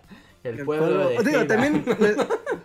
Que también, ¿no? Ya, ya fuera de, de- de discusión. de es como el choque cultural es, es tremendo, ¿no? Porque se entiende diferente cómo se educa a los niños, cómo se educa la cultura, ¿no? O sea, claramente se, se, se ve, ¿no? Hay un capítulo que hay un papá, el papá Gaijin, ¿no? Es como de, ah, el papá es neozelandés y mírenlo. ¿no? Y ese papá, el- la primera que ves que sus hijos están sufriendo, dice, no, a la chinga del programa, yo cargo a mis niños, me voy a hacer el mandado, pum, pum, pum, hay que mis niños no se van a volver locos porque yo soy occidental. y, y rápido, porque un, alguien occidental no tolera ver ese tipo de... de de vamos a presionarlo, o sea, Pero es que yo no lo veo tanto, o sea, no sé, es- yo no lo veo tanto así. Yo recuerdo cuando fui a Japón, tuve un momento muy impresionante de que iba en el camión, así en un camión, y de repente se abrieron las puertas y se subió un niñito, así como de la edad de estos con sus gorritos de kinder. Chiquitito, así como se subió y se agarró del tubo y avanzamos, se volvió a abrir y se subió otro niño de la misma edad y los niñitos se abrazaron y se tomaron de la mano y solitos fueron al kinder, solos. Tomaron el transporte público y todo. A la vez, eh, eh, bueno, no sé si lo habías platicado en un podcast o algo así, pero, a- a- o sea, a la vez esos niñitos como que... eh, bueno, o sea, no sé cómo funciona exactamente, pero, pero... o- bueno, es que depende de cómo lo veas, ¿no? Que supongo que es como cada quien vio el show y así. Pero es que los japoneses no son nada felices, ¿no? Nada en su vida es feliz, nunca. O sea, como, no sé si, supongo que tú nos dijiste, como esto de que llega un momento que así, como que se acaba la secundaria y fin. O sea, ya tus amigos nunca los vuelves a ver y nunca vuelves a hacer como a interactuar con y ya entras a una oficina y te explotan hasta morir. Sí. O sea, suena tierno ver unos niñitos subir a un, a un, a un camión e ir juntos. O sea, y también está padre que sean como autosuficientes y así, pero, pero es porque el sistema es así, ¿no? Es así como... Ese niñito va, va a ir a la escuela hasta cierto determinado tiempo y se va a divertir un poquito y después... Que ah, yo, yo, yo diré, o sea, en ese aspecto, Trituradora de carne, niño. mi mirada etnográfica, que no está muy entrenada ni es muy profesional, así que no la tomen.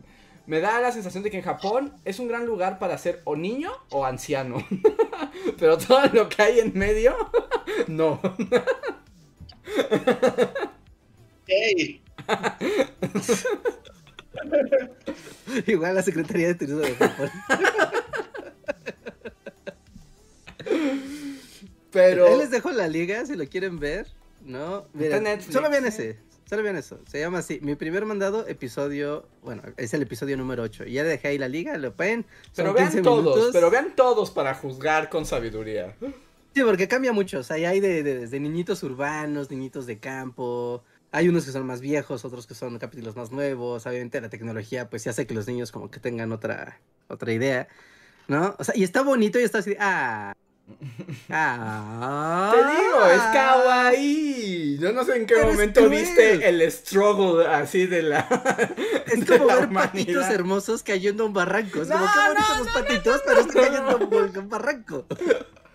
Necesito que veas por lo menos dos capítulos, Luis, y desempates esto. Ve el Ok, capítulo ok. 8. El 8. El 8 es una. No, no, joya. no. Ve, otro. ve- ve los que tú quieras, porque si ves el de Reinhardt, vas a ya estar este. Es que es muy bueno. sesgado. Elige dos al azar y, y velos y tienes que desempatar esto. Ok, ok. Prometo que para el siguiente podcast habré visto un Dos. par de capítulos. Mi primer Sí, sí, mandado. está El primer mandado, episodio 8. Ok. Para todos. Ya me voy a dar Y los que quieran. porque no hemos, no hemos leído más superchats. El segundo es de Orlando Ruiz que dice, Bullies, tengo una pregunta para que me recomienden algo. Pienso que esta va para Reinhardt, pero me gustaría ver lo que dicen los tres. Necesito una compu para jugar videojuegos. También para hacer animaciones y FXS 3D. ¿Creen que me convenga más armar una compu? Porque también quisiera una laptop. ¿Qué me funciona mejor? Solo Reinhardt puede responder eso. Ah, a veces que le respondan algo a ustedes, lo que sea. ¿Yo? No, pero primero tú, tú eres el que sabe. Es así como... Sí, yo, porque yo lo que haría sería preguntarte a ti. Sí, yo también, así como- Exactamente. Bien, bien bajado ese balón. Sí, no, 100%. Es como si yo tuviera ese problema, le preguntaría a Reinhardt.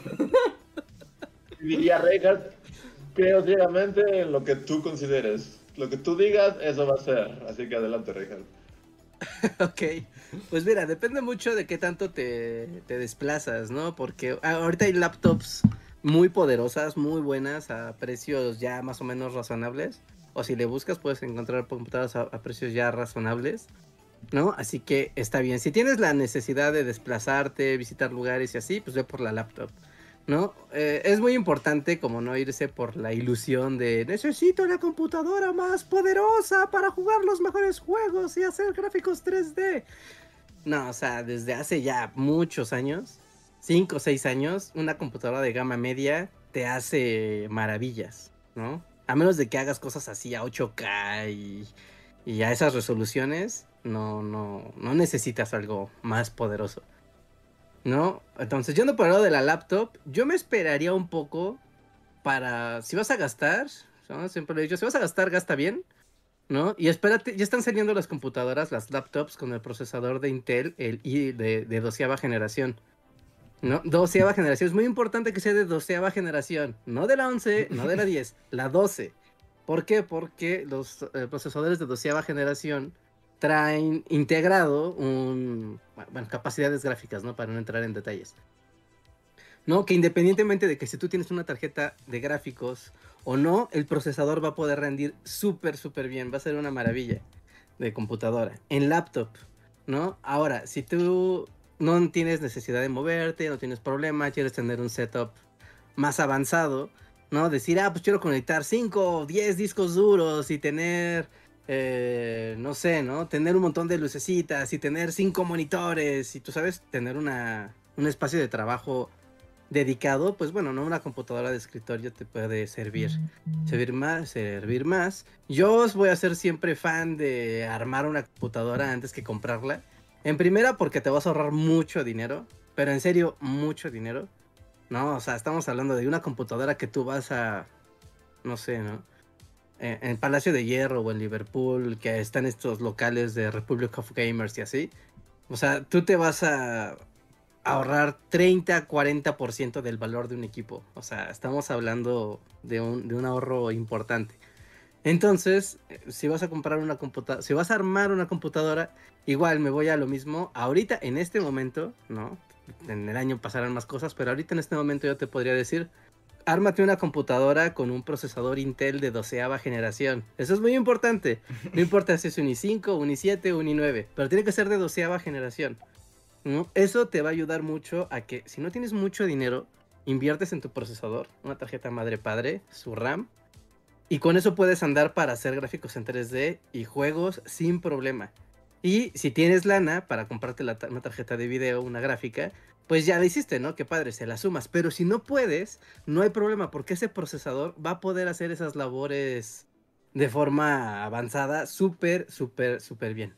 ¿No? Entonces, ese sería como el, el consejo. Hay muchos tutoriales. Mira, si tienes, eres curioso de las computadoras, hay muchos tutoriales en internet para aprender a, a armar, a configurar las computadoras. No es tan difícil, es más cosa de pues, sentarte a estudiar y a entenderlo, pero no es tan difícil. ¿No? Y si no tienes idea, pues normalmente los lugares donde venden piezas, puedes pedir que te las armen, ¿no? Suele tener un costo mínimo, ¿no? Muy, muy, muy poco, incluso a veces es hasta gratis. No, solo consejo, procesador Intel de doceava generación, al menos un i5. I- i5, i7, i9. Si eres turboburgués, el i9, y te quitas de problemas de aquí a 8 años, ¿no? O un i5 te va a jalar, pero de mega perlas. Y pues ya, eso, básicamente. Digo, el momento de la computación con Reinhardt. Pero sí, háganle caso, háganle caso. Sí, sí, ya, ya, ya les diré. Cuando salga algo nuevo, padre, les estaré notificando de, de, de qué, qué puede convenir. Y ya van. Invertir en una buena computadora es una muy buena inversión. A mucho, a largo plazo. Así es. Muy bien. Voy a pasar al siguiente super chat que es de Juan Gómez, que solo dice, saludos bullies, ¿creen en la teoría de Gaia? Solo te de Gaia. Supongo que es la secta esa que Reinhardt odia, ¿no? Mm, No sé. No sé si eso sea la teoría de Gaia, porque sí salen esos comerciales de. Que es como la vida extraterrestre y todos somos una mente colmena y si aprendemos a comunicarnos entre nosotros, aprenderemos a contar cosas del universo y de la naturaleza. Pero no sé si es eso, porque eso sale en un comercial de YouTube. Supongo que es eso. Pero ya hemos hablado muy mal de ese comercial, así que creo que la respuesta es no. Yo diría que no. Mm, Toño Inclán dice: Les tocó ver All Tomorrows, el video de que, que de la evolución especulativa que fue bendecido por el algoritmo de YouTube y explotó fuera de su niche. Está interesante. Eh, No había escuchado jamás hablar de esto. ¿De qué? All Tomorrows se llama. Pero no. Eh, no, No. sé. No, tememos que no hay información, Toño Inclán. Si quieres complementar, explicarnos algo en el chat, estamos atentos. Slim Ortiz nos dice, hablando de animales especulativos, ¿alguna vez vieron el documental de ficción Dragones, una fantasía hecha realidad? No, tampoco. No, yo tampoco. ¿Sí? No, yo el único que recuerdo que era una cosa como muy molesta. eh, era uno como que hicieron de sirenas. como de buscando sirenas en las profundidades. Y era un programa como de seis horas y al final había como un submarino que no se veía nada y según había una manita que se pegaba en el vidrio y es como, ¡ay, hay una sirena! Se los dije, siempre estuvo ahí. Pero es... Pero el de dragones no lo conozco. No. ¿En dónde era? ¿En el History? ¿En el Discovery? ¿En- Ya ni sé en cuál era, la verdad. Es una época decadente de History. Podría ser de History, pero no, el de Dragones no, Slim. Mm, José Antonio Bricio nos dice en otro super chat. Ya vi las dos temporadas de Kimetsu no Yaiba, pero nada se compara a mi OP. Especialmente a One Punch, ¿será? Especialmente este último... Ah, no, One Piece, One Piece. Especialmente este último capítulo 1015. Reinhardt, ¿qué comparación del paso de Shibuya? Supongo que se refiere al podcast pasado. Y alguien tiene que defender la tierra que nos vio nacer. Está bien, está bien. está bien. A ver. Eh, Luis Macedo nos dice: Hola bullies, ¿qué piensan de los albures? ¿Nunca han pensado en hacer un alburecast? Postdata, ¿tendrán el monto? ¿El monto de qué? Quiere pasar para hacer una- Tal vez. Ah, no, te. Tal No vez creo que no puedes encontrar a, a- como a gente menos alburera en México, ¿no? Que Sí, Que no. nosotros tres, yo creo. no sé, para mí simplemente es así como o sea, hay obviamente hay niveles y hay como unos que son muy obvios y que obviamente captas y así, pero luego hay unos que es así como No, no, no, necesitas como en esa película de Scarlett Johansson, ¿no? De, de- si el- solo cuando usas el 100% de tu cerebro puedes ah, des- descifrar eso. hay una señora como muy famosa, ¿no? O, o no, Ajá, la reina del albur, la reina del albur, sí. ¿Se murió? Se murió ya. Ah, pero la mitad de las cosas que decía esa señora es como. No. No sé, mi, mi cerebro no sé, o sea, no- obviamente pues sí hay como unos que obviamente sí, hay, pero de repente hay otros que es como, no, Mm, mm. No, no. así que no creo que haya cast. Sí, No, no, es una habilidad que se tiene o no se tiene, no la puedes desarrollar. No. No, que, que también. Es, ay, es que el mundo del albur. No sé.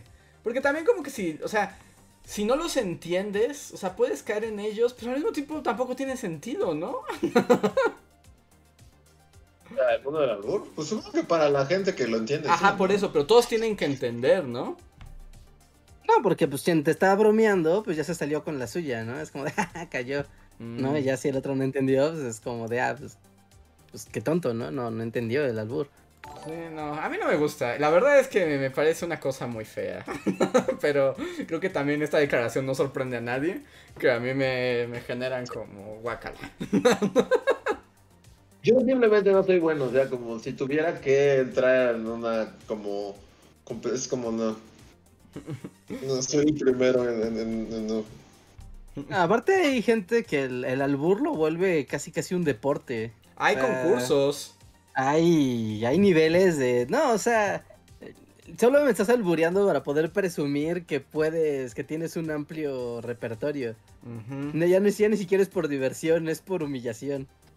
Que ese es el chiste del albur, ¿no? Humillar al otro. Y además es como una humillación siempre como de índole sexual, muy misógina y horrible, ¿no? Ah, sí, bueno. O sea, yo sé que ese es su core, pero por eso mismo es como de guácala, ¿no? Sí, sí, sí, sí, sí.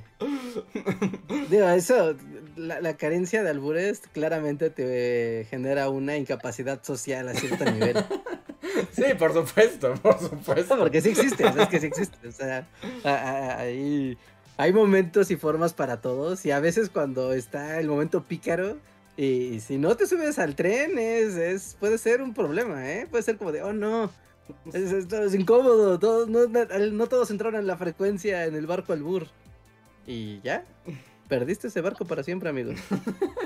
Sí, no sé si quisiera subirme a ese barco. O sea, sinceramente no me veo así como Leonardo DiCaprio buscando boletos para subirme a ese barco. no lo creo. Sí, pero no, no, yo no juego, yo no, no, no juego, ni pretendo jugar. Ok. Sí, no, es como- Eh, el siguiente super chat es de Juan Gómez que dice, entonces ustedes creen que es más viable que pase Jurassic Park a que pase Terminator?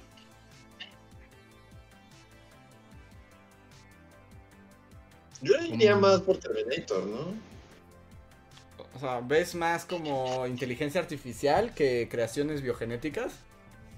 Sí. O sea, como van las cosas, pues sí, ¿no? Porque ya tienes al perro ametralladora que te. que abre puertas y. y te mata, ¿no? Con cuchillos. Entonces. Ajá, sí, sí. Tienes razón. Sí, sí, ya, eso ya está pasando ahora mismo. Sé, iría más por el mundo Terminator. Estoy de acuerdo. ¿Tú, Reinhardt? Pues sí, ¿no? Cuando ya vimos la conferencia esta que les hablé, la gran feria de las máquinas de la muerte, Y ves que ya hay perrito que puedes arrojarlo, puedes, arro- puedes, puedes saltarte una rampa, golpearla en el aire y aún así va a atinarte. Su misil, sí. Creo que está- estamos más cerca del desarrollo del, del T-1000 que de un, un T-Rex. Muy bien.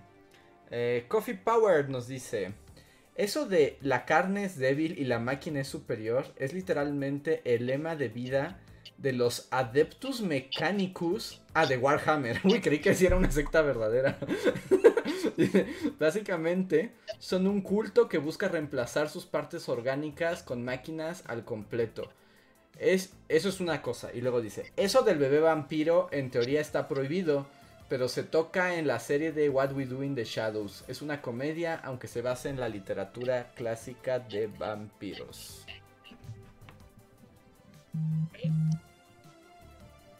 Bebé vampiro. Bebé vampiro. Tabú en el mundo vampírico. A ver.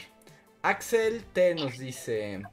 En Cronos de Guillermo del Toro hay vampiros producidos por un mecanismo que tiene dentro un bicho. Su mordida de inmortalidad y la necesidad de chupar sangre. y, y al señor lo pica en el Club de Leones, ¿no? ¿Sí? Sí, Ah, sí, sí. en Cronos. Estar viejito como Club de Leones y sácatelas. Sé si, así hablando de Cronos, no sé si han visto que Guiller- Guillermo del Toro, bueno, ahora es como un gordo que pinta Figuritas. figuritas. Sí. Muy padre eso, ¿no? Es como de ya gané Oscar, ya hice mis películas y ahora voy a, a comprar figuritas y a pintarlas. Sí. Pero, padre. ¿figuritas así de Warhammer o figuritas Ah, así? como que puede ser de Warhammer o como de coleccionables. Sí he pintado de Warhammer, ¿no? Sí. Una vez pintó un Eva, un Evangelion, y la última es que pintó uno como de Mars Attack, ¿no? Un marcianito de Mars Attack. Como de Mars Attack. Pero es como, como, o sea, no sé si ha pintado de Warhammer como tal, pero tiene toda la actitud de gordo Warhammeresco. Así de, pongo la base plateada para después poner una capa de así, o sea, no lo pinta así, como, o sea, sí le echa todo el feeling. Sí, lo de- hace como se debe, ¿no? Ajá, y compra de estos como sets de colección de mil piececitas. Yo me acuerdo que una vez armó un Neva. Un, E- el, el Neva, el 01, lo armó en un set así gigante. Y sí, lo documentó todo de, miren, es que esta piececita está muy complicada y aquí hay que lijarle el plastiquito. Y, oh, tiene posturas dinámicas. Y es como, Guillermo del Toro, eres el mejor gordo del mundo. La verdad, sí, es como, Dios te bendiga, Guillermo del Toro. sí, sí, sí. Porque además está justo, ya es como súper famoso, súper Hollywood y todo, pero él lo que quiere hacer es sentarse una tarde. A- a- Sí, su manera de, pa- de pasar la tarde es pintar figuritas de Warhammer. Es como, qué chido. sí, sí, sí, sí, sí, que Dios lo bendiga. Que Dios lo bendiga. Este es el éxito. Así se ve el éxito. Sí, sí, sí. A ver. El siguiente super chat. Bueno, solo como para Ah, terminar, sí. sean más como Guillermo del Toro y menos como el güey de Paprika. Esta es como la conclusión de... de- de- Ajá. O puede ser Sí, Kojima, que está como en medio, ¿no? Sí, pero bueno, sí, Kojima no, no es infeliz y quiere morir y, tiene con- problemas de salud. Al contrario, su anomalía es que es un japo muy feliz que le toma foto a sus helados y a sus perritos. Pero por eso son amigos, ¿no? Son super Sí. cuates, Guillermo del Toro y Kojima. Sí, sí, sí, son, tienen sus collares de corazón de BFF. Ah, Sí, sí, sí. Sí, no, pues este Kojima se la pasa viendo películas todo el día y leyendo libros y más películas y más películas. Ves su Instagram y tiene así de, acabo de ver, y películas así súper underground, hasta bien viejas, y unas bien nuevas. Es como, este hombre hace otra cosa que no sea estar viendo películas. Pues trabajar, pero, lo- pero la diferencia es que él hace todo eso y, y se le ve feliz, a diferencia de la mayoría de los japoneses. Vean los niños del mandado. El siguiente super chat es de Diego Laija, que solo nos dice buenas noches y ya no nos escribió más. Muchas gracias, Diego. Eh, buenas noches. Si quieres decir algo aparte, pues arróbanos. Mm, César Highwind nos deja un super chat y dice: Les mando un donativo que me dieron de Google Encuestas, jeje, y aprovecho para recomendar Shaman King, que ya, es, ya que están hablando de anime y japonesadas. ¿Ustedes nunca vieron Shaman King? Reapareció, ¿no? Ajá, es que como que la serie le pasó lo de Full Metal Alchemist. Como que ya no la terminaron bien y se inventaron el final y ahorita le hicieron un reboot. Que la verdad es que yo amaba Shaman King de niño, me encantaba. Y ahora empecé a ver el reboot y me ha aburrido terriblemente. Entonces sentí que ya estoy viejo. Pero como por ahí de los principios de los Nosviles era como un anime muy famoso para todos. Entonces les preguntaba si ustedes habían visto o habían escuchado hablar de Shaman King. Yo lo he escuchado por ustedes, pero no sé nada más. Yo sé que está como justo esta nueva Shaman King, pero no, era de esas caricaturas que no las vi desde el principio y ya sabes que son seriadas y pues tal vez un capítulo random y no sabes qué está pasando. Pero tenía muchos amigos que eran turbo fans de Shaman King. Es que Shaman King. No voy a cuestionar su calidad. Y debo decir que. Mm, voy a decir algo, pero Shaman King es otro. A mi parecer, es otro caso Don Gato. ¿Solo en México, ¿Solo en México gusta? O sea, sí gustó en Japón. O sea, hasta eso que ya le hicieron un reboot. Pero en México pegó muchísimo. O sea, particularmente en México, eh, sí se volvió como referente otaku sí o sí. También había wallpapers de Ana, se, se llama como la, la waifu de Shaman King. Había un montón de cosas de ella. Pero creo que sí es un poco efecto Don Gato de ese anime. Hay muchas cosas Don Gatescas, así como. Por alguna razón, México así se apropia de ellas. Sí, sí, sí, sí. Y Shaman King, creo que es una de ellas. Duda, que creo saber la respuesta, pero confirmo, bueno, pido corroboración. Los caballeros del zodiaco también son Don Gato, ¿no? Don Gato Time. Don Gatísimo. ¿Y en Japón los tienen tanto? En Japón sí, pero de hecho creo que solo gustan en Japón y en México. O sea, son como los únicos dos países que a la fecha siguen enamorados de los caballeros del zodiaco. El resto del mundo no podría importarles menos. Ajá, no, porque por ejemplo ver a Dragon Ball en inglés, o sea, toparte en internet clips de Dragon Ball en inglés no es raro. Pero de, los Caballeros del Zodíaco es como. Eso no existe. No. O sea, la, saga de Hades en inglés no, existe. no. No, también es Don Gato. Aunque los Caballeros del Zodíaco sí gusta mucho en Japón. O sea, en Japón sí gusta mucho. Pero fuera, solo México, todo el mundo lo ignoró. Ya, ya, ya. Ah, ese de niño para jugar a los caballeros del zodiaco. era el mejor juego. Estaba bien fácil. Ya tenías un personaje asignado. Te podía gustar o no, pero ya tenías uno. Sí. Pero lo podía hacer libre y no tener personaje. Y, solo saber que, la armadura estaba padre, pero que no, no podía hacer nada. Eso potencialmente padre.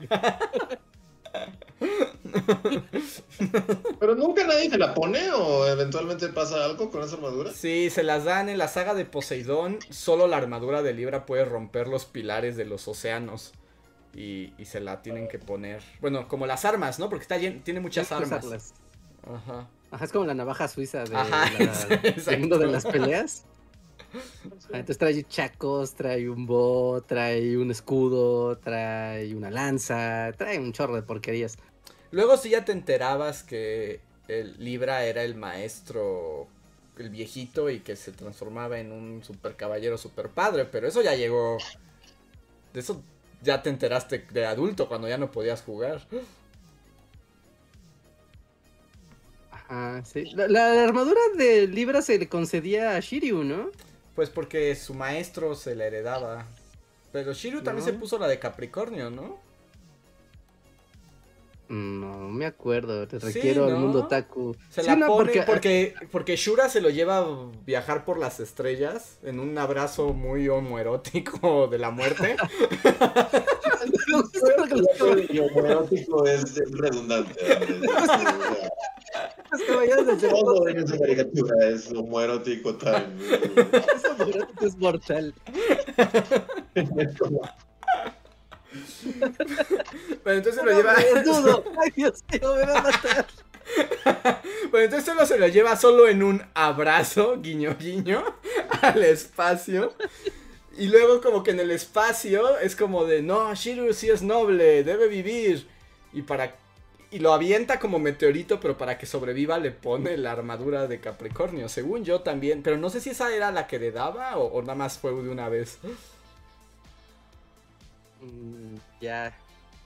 No, no, no estoy seguro, porque a ver, a, a cada uno se le concedía un...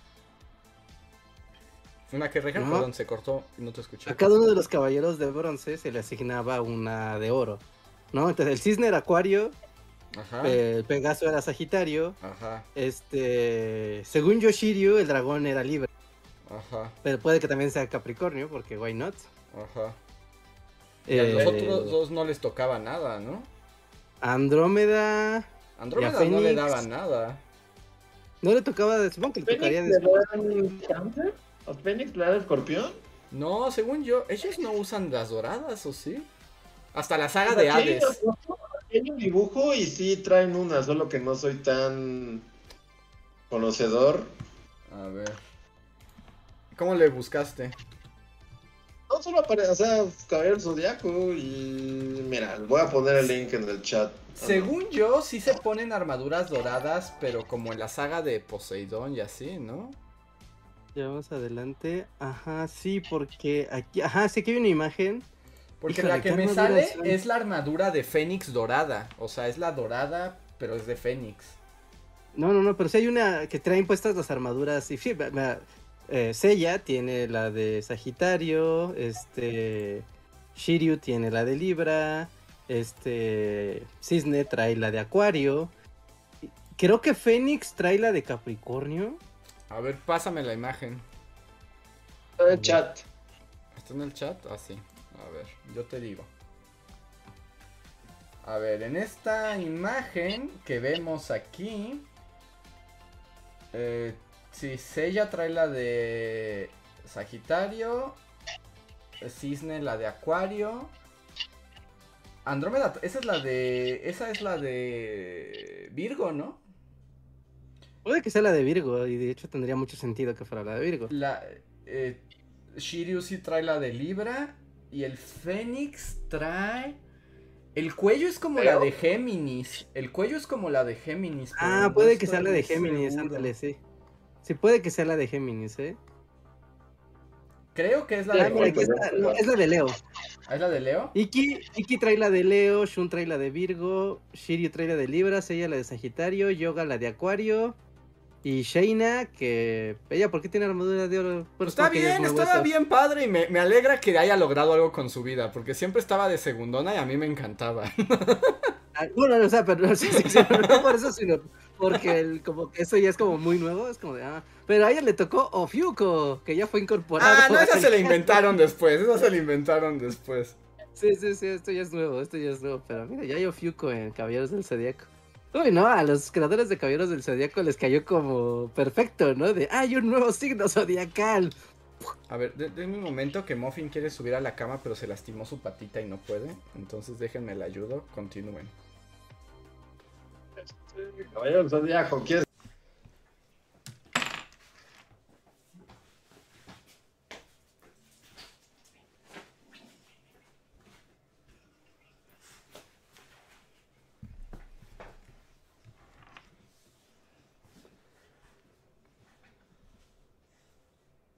O sea, porque sí los vi, al menos vi hasta la saga de Poseidón, estoy seguro.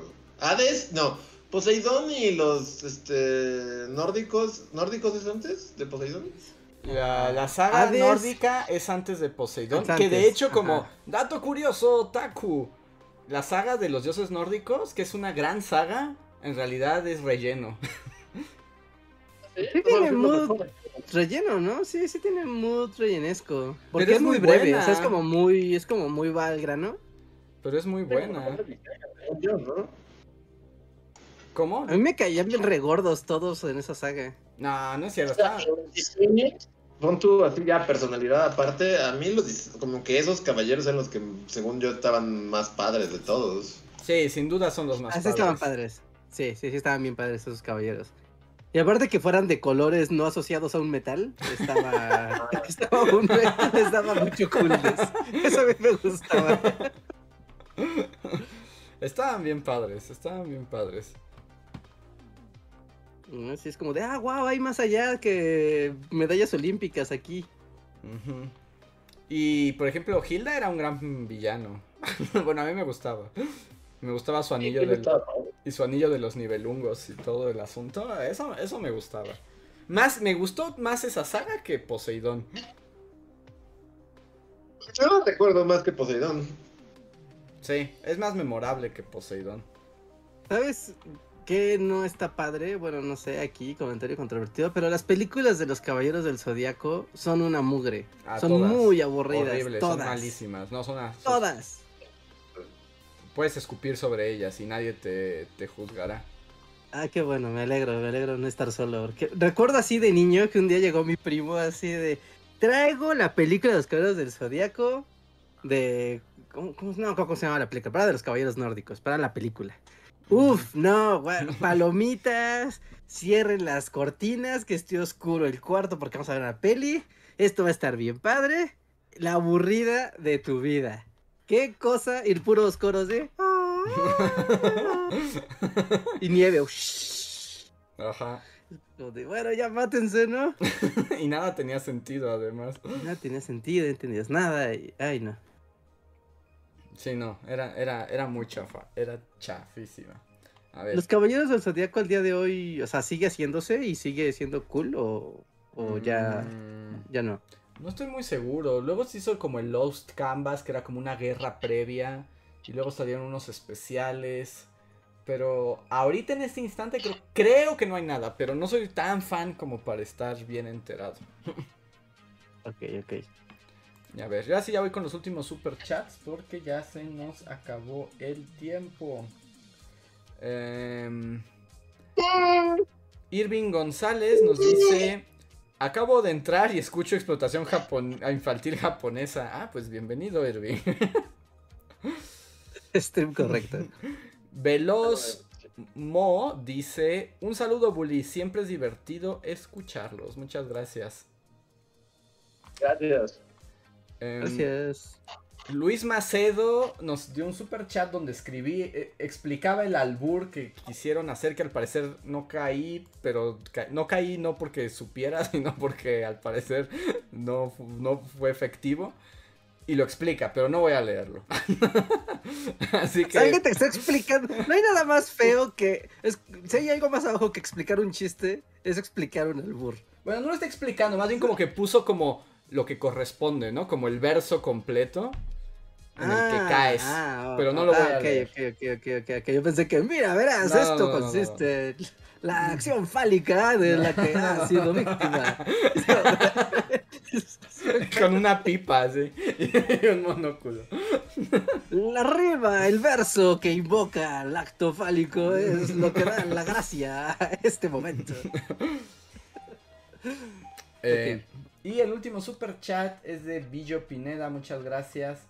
Que pregunta que si volveremos a sacar bully stickers. Saludos. Mm, Pues sí, yo, yo esperaría que sí. Yo esperaría que sí hubiera nuevos stickers con nuevos personajes y pues los clásicos, ¿no? Los clásicos que también siempre están ahí. Pero sí, sí, sí, la respuesta es sí. Cuando haya algún evento presencial, supongo. Ujú, Espérenlo. Y pues Próximamente, tal vez. próximamente tal Es como un vez. spoiler, pero- Ujú, Sí, es como un breve spoiler. Pero pues creo que con eso ya terminamos, a menos de que tengan algo más que decir o, o- o nos faltó algo. ¿No? Pues no, pues no, no, del, del chat como tal, digo, de los temas como tal, creo que no, pero pues nada más el llamado que hay nuevo short, nuevo video en el canal, ¿no? Hay un pequeño short, vayan a verlo, seguramente ya les apareció ahí en su feed, así que denle corazoncito, denle like, déjenle su comentario, también está en TikTok y pues también pasen a visitarnos a, a los TikToks, tenemos ahí nuestro feed con mucho contenido. Este, creo, no sé, eh, pero vi que el fin de semana estuvo el libro en descuento en Amazon. No sé si todavía está, pero váyanse a dar una vuelta. Creo que ahorita está en descuento el libro. Así que pueden aprovechar para llevarse Historia Mundial de nuestros grandes errores con un descuentazo hasta la puerta de su hogar. Ah, pues porque es el mes del... de- es el Día Internacional del Libro, este es el mes, ¿no? Sí. ¿No sé? Ah, pero eso explica todo. Ujú. Eso explica todo, ¿no? Ahí en Amazon hay promoción de libros, entonces si quieren comprar el nuestro con descuento, aprovechen. Así es. Y pues yo creo que terminamos con eso. Vamos a dejar los super gracias para la siguiente, que se junten un poco más. Y pues va el otro y unos minutos de poscotorreo y ya nos vamos. Así que no se desconecten. Van los créditos.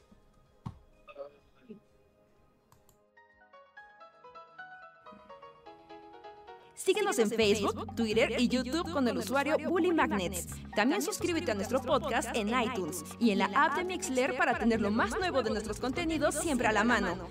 Deja tus comentarios, suscríbete, compártenos con tus amigos y recuerda, Bully Magnets, donde la historia en verdad es divertida.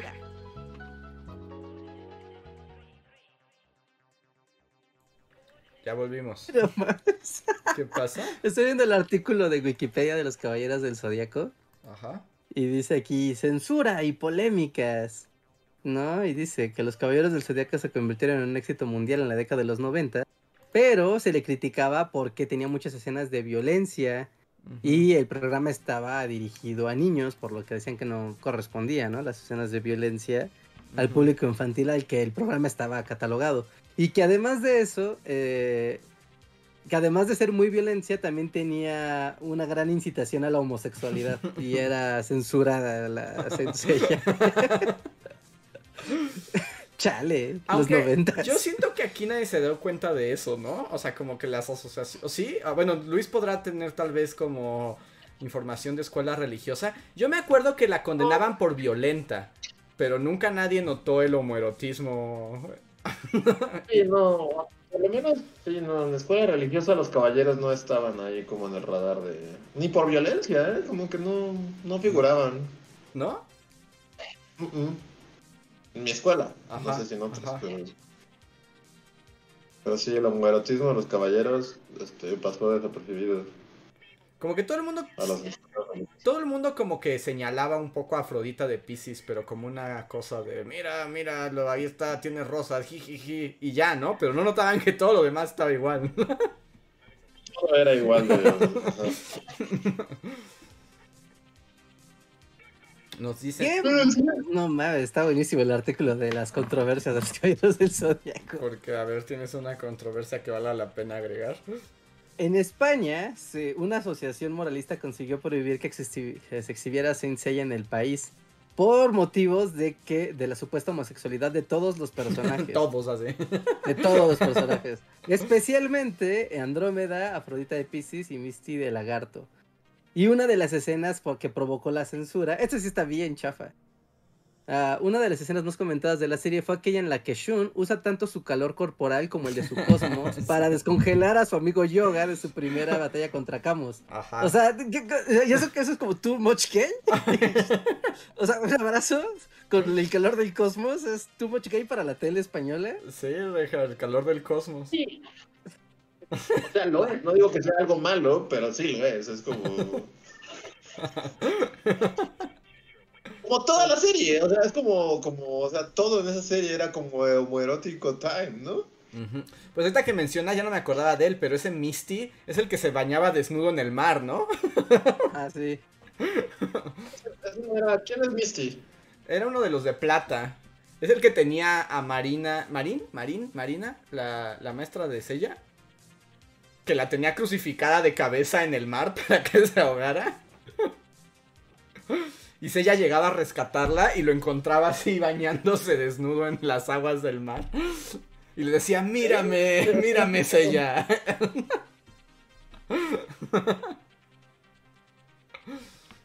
Los de plata son los primeros, los que están como bien chafas. Es Ajá. donde hay un ca- caballero medusa y un caballero tiburón. Ándale, sí, sí, sí, las de plata.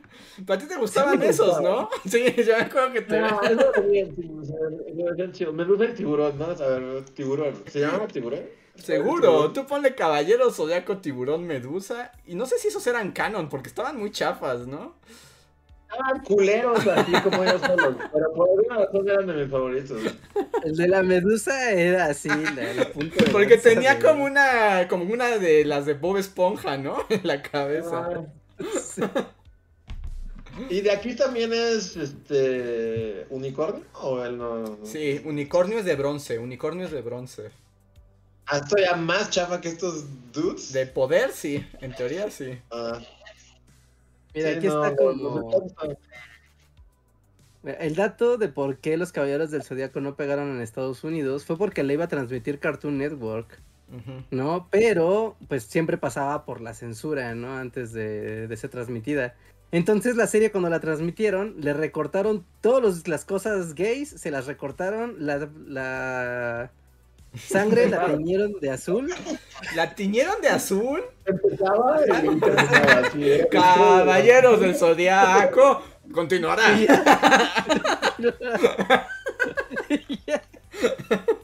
Ajá, y que pues como hacían tantos recortes, al final la serie ni se, pues, no, no era legible, ¿no? no se entendía qué estaba pasando.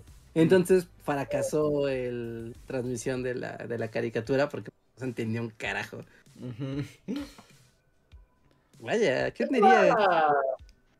La que te hacía de piedra, la, la, la me- medusa, bueno, la sí, ¿no? Era la medusa. Había un Era una caballero. chica con una máscara. No. Shina es la de la máscara de la serpiente, que es la que yo digo que estaba bien padre y merece tener su armadura dorada.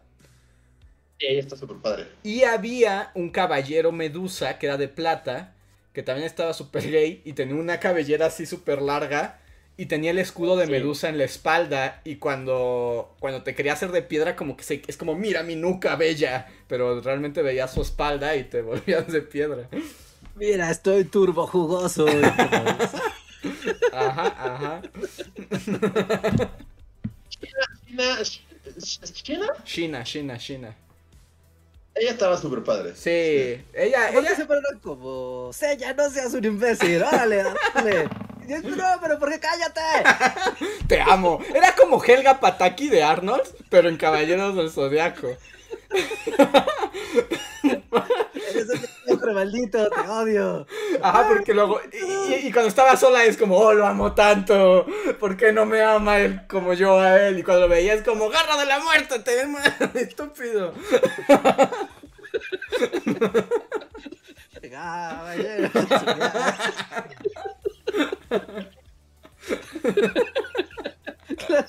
Sí, sí, sí. Pero estaba bien padre Shina, la verdad. Sí. chida. Y a ver. Muchas gracias a los miembros que están aquí en el poscotorreo: John Racer, Shadow, Rona Verde Azul, José Antonio Bricio, Toño Inclán, Claudia, Jorge Reza, Marco Ibarra y Rauco. Que nos dicen algunas cosas, como Marco Ibarra dice: Yo no caché el homoerotismo hasta la prepa y por el internet. sí, que de niño no veías nada.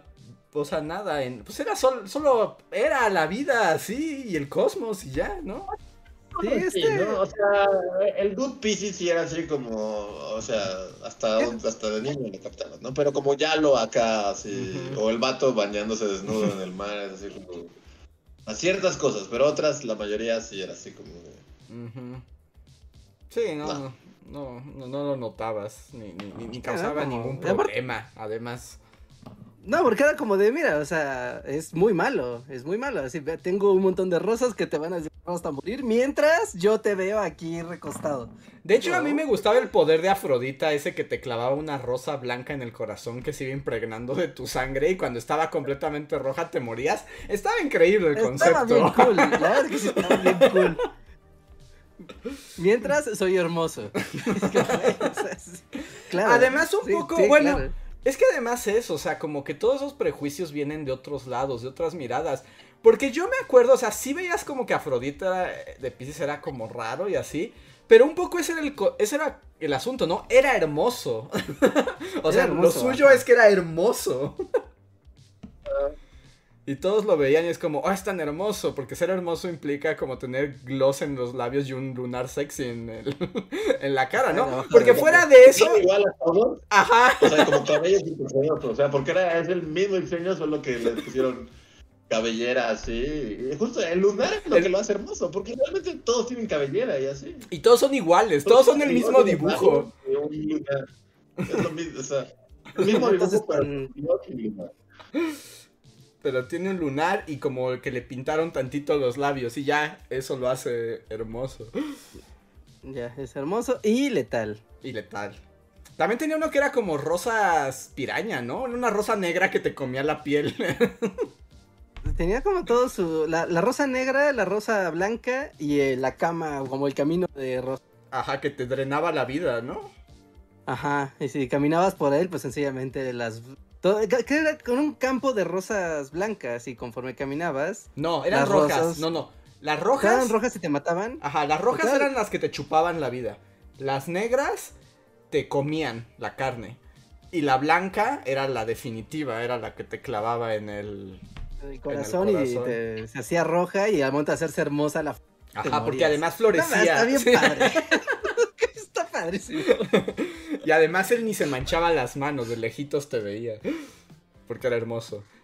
Hermoso y no se iba a ensuciar. Ahorita, ya como colofón, ¿no? Estaba jugando Street Fighter 2, así el Ujú. primeritito. Y cuando llegas con Vega, que es este el torero de la máscara, cuando te gana, o sea, pues ya en su imagen de te gané, se quita la máscara y su diálogo de victoria es: La gente hermosa nunca pierde. Sí. Es como de- ¿no? Que de hecho, y, y Vega también trae una rosa. También siempre trae una rosa. Sí, sí, sí, es como soy hermoso, tengo mis labios así englosados y soy letal.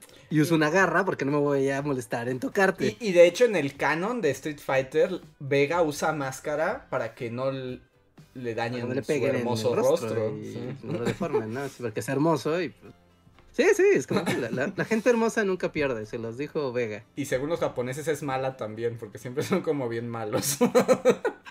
Letal. Es letal. Pero bueno, Como Freezer, ¿no? Freezer es como igual como afeminado pero bonito, o sea, está Ajá. como seguramente en su raza de ser hermoso. sí, sí, sí. Aunque es, es Porque más cómo se raro. para y todo, Ajá. es como, o sea, sí, que, además es que el- como que ese rasgo andrógino en Freezer también era imponente, ¿no? Yo me acuerdo que cuando lo ves ya en su forma justo como soy hermoso y raro, es como dices, esa cosa da mucho miedo. O sea, esa cosa es, nos va a matar a todos. o sea, es muy imponente. Sí, es rara esa combinación, ¿no? O sea, pero funciona muy bien, por algún motivo funciona muy, muy bien. Ah, es que le- aplica la de Homero, la de ese chiquito todavía no hace nada. Porque si piensas en Dragon Ball, hasta antes de Freezer, todos los malos cada vez son más grandes y musculosos. Ah, ¿no? Sí, sí, todo el mundo es muy fuerte, sote. Ay, cuando Freezer adopta su forma final y es chiquito, blanco y raro, y así como dices, wow, no, este sí es más poderoso que todos, así. Es elegante, además. y es muy elegante también. ¿no? Sí, ok. Pero bueno, con eso, Elegante y mortal. pero bueno, con eso terminamos. Muchas gracias a todos los miembros de El Postcotorreo. Somos los Bully Magnets y nos vemos el próximo jueves. Bye.